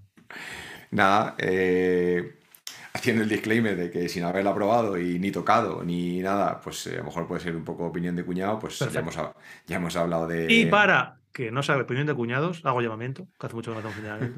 Eh, José Ramón Specialized, eh, estamos abiertos a que nos envíes una bicicleta y que nos la dejes probar durante 4, 5, 10 días, 3 semanas, 2 meses. Déjanos probarla porque nos gustaría mucho poder compararla. Yo he tenido la Epic eh, anterior, ahora tenemos una bicicleta que es- está casi en las antípodas, que es la BH eh, Link Race, así que eh, encantadísimo estaríamos de probarla y de contar todo lo, caña. que, todo lo que nos gusta. Así que bueno, Eh, opinión de cuñados, Charlie. Sí, estéticamente está espectacular, ¿vale? O sea, que es lo que hemos podido ver. Y luego respecto al, funcionamiento, pues eh, bueno, pues siguiendo un poco las impresiones que ha dado Isma en, el vídeo, eh, el comportamiento intuimos que será pues como una, como una rígida y cuando recibe un impacto fuerte, pues abre. Entonces, eh, yo, mm, ventajas que le veo es que las sensaciones serán, ¿vale? Todo esto sin haberlo probado, como, una, como ir en una rígida, pero cuando te tiras fuerte por una trialera o haces un drop o haces, tienes, cuando haces un drop con una rígida, tienes que saber amortiguar muy bien la caída. Cuando pillas un, escalón fuerte, una piedra grande con rígida, tienes que, cuidar lo que es la trazada, el material. Ahí, al tener ese, recorrido, pues te va a librar muchísimo de, sobre todo a nivel mecánico y bueno, y de la propia trazada. Entonces, bueno, pues en ese sentido, eh, pros, sensaciones, desventaja que el peso se aproxima a una doble, con lo cual, bueno, pues hay que estudiarlo. Y yo la, lo que a, en la teoría mm, veo es que el no llevar, el no llevar SAG, eh, al final mm, eh, pierde esa capacidad de la rueda trasera de ir co- de ir copiando el terreno. O sea, es, es ir copiando el terreno. Entonces, de hecho, cuando, yo qué sé, yo, lo hemos hablado con, no sé, con, con Milton cuando estuvo con vosotros en, en la penínica, que os decía, tenéis que liberar el peso para que al haber menos carga lateral en la rueda, si la rueda no pierde tracción, no pierde el agarre y no se te va. O sea, que cuando en momentos en los que tú cargas mucho, la, eh, eh, mucho peso sobre la rueda y tienes carga lateral, eh, son esos momentos en los que la suspensión es la que hace que la rueda se mueva y copie, que es lo que no tiene una rígida, ¿vale? Eh, en este caso, al no tener ese SAG, Tiene un poquitín, también te digo, es en los modos esos más abiertos, por así decirlo, Claro, tiene en sí, uno sí. O sea que tú- 2 milímetros de SAG, que es esto, y en otra 4 milímetros de SAG, ¿vale? Eso porque, para que no nos digan, oye, que sí que tiene SAG. O sea, que no Tiene un vale, tiene un, poquitín. O nada, o 2 milímetros. Entonces, bueno, pues la puedes poner en ese modo, en el modo que tienes un poquito de SAG. Pero entonces yo ahí es donde veo que la rígida, cuando hay zonas bacheadas, con baches pequeños, si es que también lo explica Sí, sí, con baches pequeños, eh, ahí la rueda va a despegar. O sea Claro. que se- vas a tener pues una, una, una cosa intermedia. Sí, que es una de las grandes ventajas que hemos hablado muchas veces de las dobles. El- eh, lo que dices tú, eh, cuando va rápido en una zona bacheada, pero no de trialera, sino con bachecitos, Eso claro, es. que la rueda vaya pegada al suelo y no vaya flotando, hace que tú Incluso a estás la hora, no solo de bajar No, o no, de no. tomar curvas con zonas rotas, a la hora de subir por zonas de, de, ra- de raíces, de, yo eso lo he notado, ta-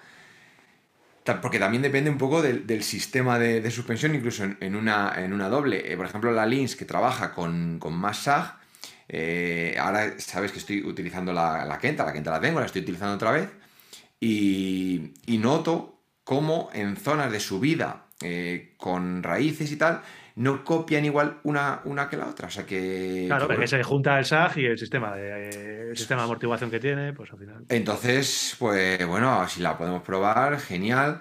Pero bueno, que es. Pues, a mí me gusta, o sea que me gusta que saquen cosas nuevas. Sí, eso es. Eh, es, algo, es algo interesante. Yo, yo recuerdo, el sistema tiene una progresividad, mm, es muy mm, duro al principio, luego abre y es muy lineal. Es como una progresividad inversa, salvo el tramo final que explica que tiene unos elastómeros y entonces para que no haga tope. ¿vale? Yo cuando tuve, pues hace muchos años, la Rock Rider 9.2, Sí. llevaba un sistema que se llamaba NEUF, eh, New Eccentric eh, Frame... eh, tenía una, una excéntrica que hacía como realmente era un sistema de pivote virtual, ¿vale? Es un, fíjate, estoy hablando de una bicicleta de, de, de Caldón de hace 20 años, era un sistema de, pivote, de pivote virtual hecho con una excéntrica. Bueno, pues esa bici, el comportamiento, que pues yo la saqué las líneas de, de, compresión de la rueda de función del amortiguador y tal, el comportamiento era de ese estilo. Es decir, cuando la ponías con, con el SAG adecuado,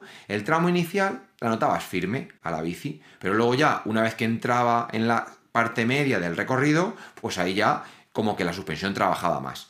Y bueno, dentro de que era una bicicleta, eh, bueno, pues lo que había en aquel momento, 26, tal, eh, yo la notaba que, era, que pedaleaba bien, ¿vale? O sea, era una bici que pedaleaba bien por ese motivo. ¿Qué ocurría? Que luego ya, pues cuando la dabas caña, pues algún salto fuerte y tal, pues tendía a hacer topes. Bueno, entonces, bueno, pues es otro, un sistema de ese, estilo. A mí me, gusta y de verdad realmente eh, aplaudo a Specialized por el atrevimiento a hacer una cosa bastante novedoso, aunque utilizando como amortiguadores simples, por así decirlo. Bueno, realmente eh, un sistema de amortiguación simple me refiero sobre todo a, en cuanto no tiene gran capacidad de ser ajustado de manera rápida.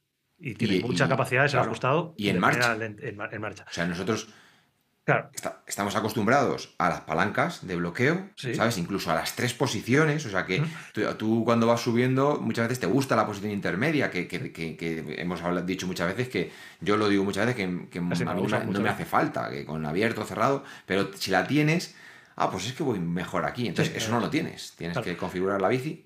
yo sobre todo, a ver, eh, mi opinión de cuñado va, que ya te digo, me encantaría probarla, ¿eh? para que esta opinión de cuñado se convirtiera en una opinión un poquito más fundada. El mayor problema que yo le veo a la bicicleta, que es una bicicleta muy bonita, que tiene que funcionar muy bien y que aplaudimos todo lo que ha hecho Specialized, es que realmente me gustaría, y esto seguro que alguien de Specialized me lo puede responder de manera muy fácil, porque lo tiene que tener dentro de las guidelines del marketing, es cuál es la gran ventaja que tiene esta bicicleta, estéticamente aparte. O sea, a mí estéticamente me parece increíble, pero yo no encuentro ninguna ventaja más con respecto a una Epic anterior, por ejemplo, o incluso una Epic Evo, que son dos bicicletas que han funcionado muy bien. Eh, podrías pensar parte de la estética del peso, pero el peso, eh, este cuadro kit, y que me corrija alguien si no me equivoco, pesa incluuso algo más que el, S Works Evo, con lo cual estamos hablando de que pesa más que una bicicleta preparada para hacer eh, trail. Eh, pesa ciento y pico gramos menos que el Epic anterior, el que tenía Brain, pero claro, es que perdemos el coste estético, que es para mí la gran ventaja que tiene, tiene un, tiene un, coste, pagamos un peaje muy alto, que es el no poder ajustar la bicicleta en marcha, de ninguna manera. No estamos hablando de que no tenga bloqueo o de bloqueo, sino es que en la configuración del amortiguador, que es, por ejemplo, por poner un ejemplo, el SAG que haces tú cuando vas a, ajustar tu bicicleta, claro, eh, no es lo mismo salir con esta bicicleta en modo firm que en modo medium que en modo low, o sea, que en modo high, o sea, en modo blandito, por así decir. Eh, cambia mucho. Eh, ¿Se puede utilizar esta bicicleta en modo medium para un todo uso, más o menos, que entiendo que es así lo que venderán. Pues eso es lo que a mí me gustaría probar. Si yo poniendo la bicicleta en modo medium la puedo meter para todo uso. Sinceramente, eh, habrá gente que nos diga que no. Yo, toda la gente con la que me rodeo, prácticamente no toca ni el SAG, ni el rebote, ni el. No toca absolutamente nada de la bicicleta en meses. Ah, claro, nada más que el bloqueo, como para decirle a esa persona que lo que tiene que hacer es no solamente, eh, no el SAG, no, no, es que tiene que eh, regular la bicicleta antes de salir, eh, poniendo, quitando el aire, pero en función de la ruta que vaya a hacer. Eso no lo he gritado yo de Manzanares que irte a hacer. Entonces, en ese sentido, le veo que el peaje es, es, un peaje caro. A lo mejor funciona tan bien, y eso ya digo, me encantaría probarlo, que a lo mejor funciona tan tan bien que en modo medio la bicicleta es, es un misil y funciona bien para todo. Evidentemente, para alguien que compita, pero compita no me refiero como nosotros, sino que compita en un equipo profesional con dos bicicletas y que tenga un mecánico a su servicio para regular la bicicleta en función del circuito que haga, eh, es perfecta, pero me cuesta metérnosla nosotros. Y mira que la veo y me gusta y digo, joder, si es que me, gusta esta bici, pero, pero yo no me, la veo, tío, para mí, no me la veo y me encantaría probarla. Ya te digo, si me dicen, no, es que el cuadro pesa medio kilo menos que cualquier otra doble que tengas. Dicen, vale, eh, está mal. Esta bicicleta nos la están ofreciendo como tremendamente ligera, es una bicicleta súper ligera, posiblemente sea el segundo cuadro más ligero que hay a día de hoy, o el tercero a lo mejor, eh, doble. Pero está con pedales, creo, en 9,6, 9,7, que dices, hostia, es la bomba, 9,6, 9,7 con pedales. Bueno, 9,6, 9,7 con pedales, sin tija telescópica y con las cubiertas S-Works. no sé si con las S-Works o con las Control, pero bueno, con, sin tija telescópica. Entonces, realmente es una bicicleta de 10 kilos con tija telescópica, que a día de hoy el 90% de las bicicletas dobles que ves tienen tija telescópica.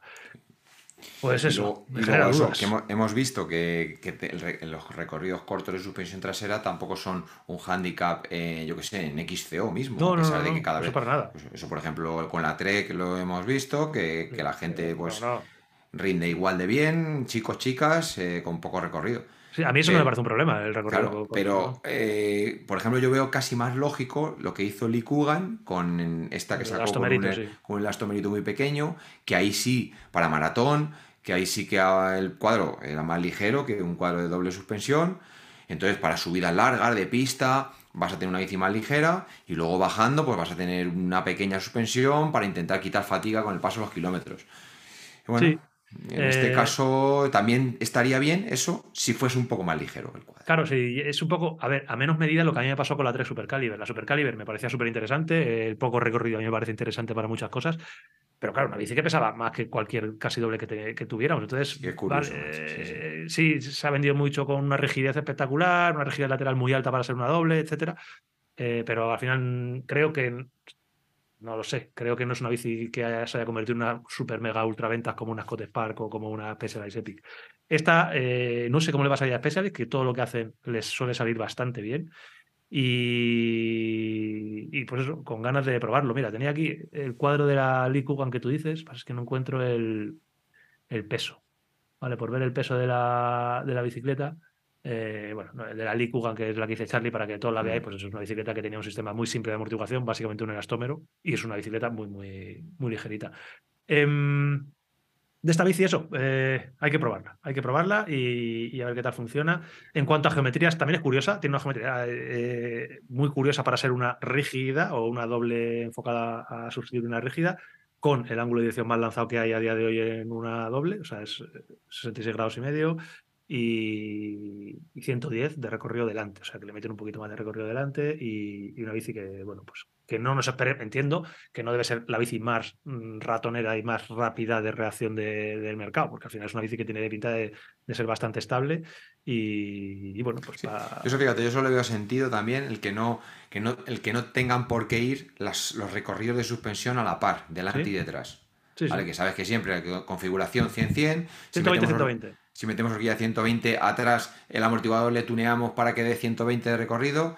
Yo, nosotros lo hemos visto nosotros porque hemos montado horquillas de 110 y 120 dejando atrás 100 y la bici va perfecta. O sea que, que bueno, que en ese sentido también es un, un paso, aunque, la aunque tenga 75, pero si le es como un real un 100, bueno, pues delante estás metiendo un 110 y, y y la bici se comporta bien. Entonces, sí, sí, yo creo que en ese sentido también para quitarnos ese, eso de la cabeza que Sí, sí, podemos que montar una horquilla, no podemos montar una de 120 en un cuadro de 100 atrás, que incluso si es, por ejemplo, la Kenta, que tiene el ángulo de dirección poco lanzado, ahora la tengo otra vez configurada en 100, y porque puse el vástago a, a la, A la. BH, y, digamos, hasta, hasta he estado de decirte, oye, déjame el vástago de 120, que ahora tú que no, le, que no le estás poniendo, o poner, porque yo creo que lo admite perfectamente. Sí, Esa bicicleta con 110 y va fenomenal, e incluso yo creo que, que ponerle una horquilla de 120 delante, dejando atrás 100, eh, la horquilla va, Es la bicicleta va a funcionar muy bien. El cambio de vástagos es una cosa también muy interesante que da para Charlieta guapa porque realmente te cambia bastante el comportamiento de la bici. Parece una tontería, pero de 120 a 100 cambia bastante la geometría. Estamos cambiando casi un grado de, Sí, se dirección, entre otras cosas. Se nota, se nota. Y, y se nota. Con lo cual, mira, incluso esta bicicleta que viene con horquilla delantera de 110, con un ángulo muy, muy lanzado, permitiría también pasarla a 100. A Tener 100. un ángulo, dejar un ángulo de 67 grados, que es una cosa ya bastante lanzada, pero no tanto, y tener 100 milímetros para el que quiera. Bueno, eh, Sí. quiero decir, bueno, eh, fíjate si lo hacen bien en el marketing de Specialist, que llevamos media hora hablando de la bicicleta. Sin no- haberla probado. sin haberla probado. tocado. Y creo que, que es. No solemos hablar mucho de lanzamientos de bicicletas, hablamos de la Orbea Oiz cuando la lanzaron hace poco, pero de esta hemos hablado bastante más porque hay que reconocer que, llama la atención y, tenemos todos mucha curiosidad. Así que bueno, ahí está. Eh, Epic WC. Eh, tengo mucha, mucha curiosidad, ya no solo por probarla que también, sino por ver cómo funciona a nivel de ventas. Tengo mucha curiosidad, porque es una bicicleta que estoy seguro que si la saca cualquier otra marca no iba a funcionar pero Specialized es capaz de hacer que, que sea una, una top ventas y bueno, se la está jugando. Y además dice mucho del futuro por el que va a ir Specialized en la doble, porque esta, como decimos, es un poco la sustituta del HT, de la rígida, y tiene que salir algo para la Epic, la Epic normal, para la Sí, Epic o- doble. Entonces, o se van O a la, a la Evo, un mando a la Evo directamente. claro, o se van a la Evo total. La sensación que da es que el Brain atrás españoles ha muerto, españoles, el Brain ha muerto, tiene, tiene pinta. Han mantenido aquí el Brain delante, que es otra apuesta un poco arriesgada, porque creo que la- el Brain atrás tenía muchos eh, fans y muchos seguidores, y detractores también, pero tiene muchos seguidores. Funciona bien, a mí me- siempre me ha gustado. Y el Brain delante no conozco, no conozco ningún fan. O sea, el Brain delante de momento es casi todo, casi todo lo que tiene son detractores y aquí lo han, lo han metido. Así que bueno, dicen que funciona mejor, etcétera. Que bueno, eh, le hemos dado un buen meneo a la bicicleta. Yo ya creo que de charlitas mm, hemos ventilado. ¿Tienes Sí. algo más que decir, tío? No, ¿No? que, que mis chicas se han ido, tío. Igual que solo. Te quedas- quedas solito. Así que Que- tengo que ir a buscarlas ahora. Muchas gracias, Charlie. Muchas gracias, Jota. Muchas gracias, Isma, de SNTV, que nos hace la vida más fácil. Eh, no hemos hablado de Dani Pro Cycling, pero hablaremos la semana que viene. Ah, pues ahí, ahí también. Ah, hay charleta. Bueno, hablaremos la Ahí- semana que ahí- viene. ahí salsa rosa, como me, me gusta. como a ti te gusta. Y nada, muchas gracias a todos y cada uno de los que nos estáis escuchando, que es un placer luego al día siguiente ver los comentarios. Espero que os hayan gustado eh, los sorteos que ha hecho Charlie de sus mayores. Recordad que eh, todavía podéis, bueno, todavía, que a partir de ya podéis apuntaros al sorteo de esas dos plazas que tenemos para la Rioja Bike Race y que es un placer. Y los que no os apuntéis pero queréis venir, apuntaos ya porque vamos a estar ahí, lo vamos a pasar muy bien y vamos a llevar Sandy de naranja y Sandy de limón, ¿no? Para Claro, todos. al- algo tendremos seguro. Ah, Algo tendremos. Así que bueno, yo me despido de vosotros hasta la próxima semana. Animaros. Un abrazo fuerte y hasta la próxima semana. La pongo entera. Dale.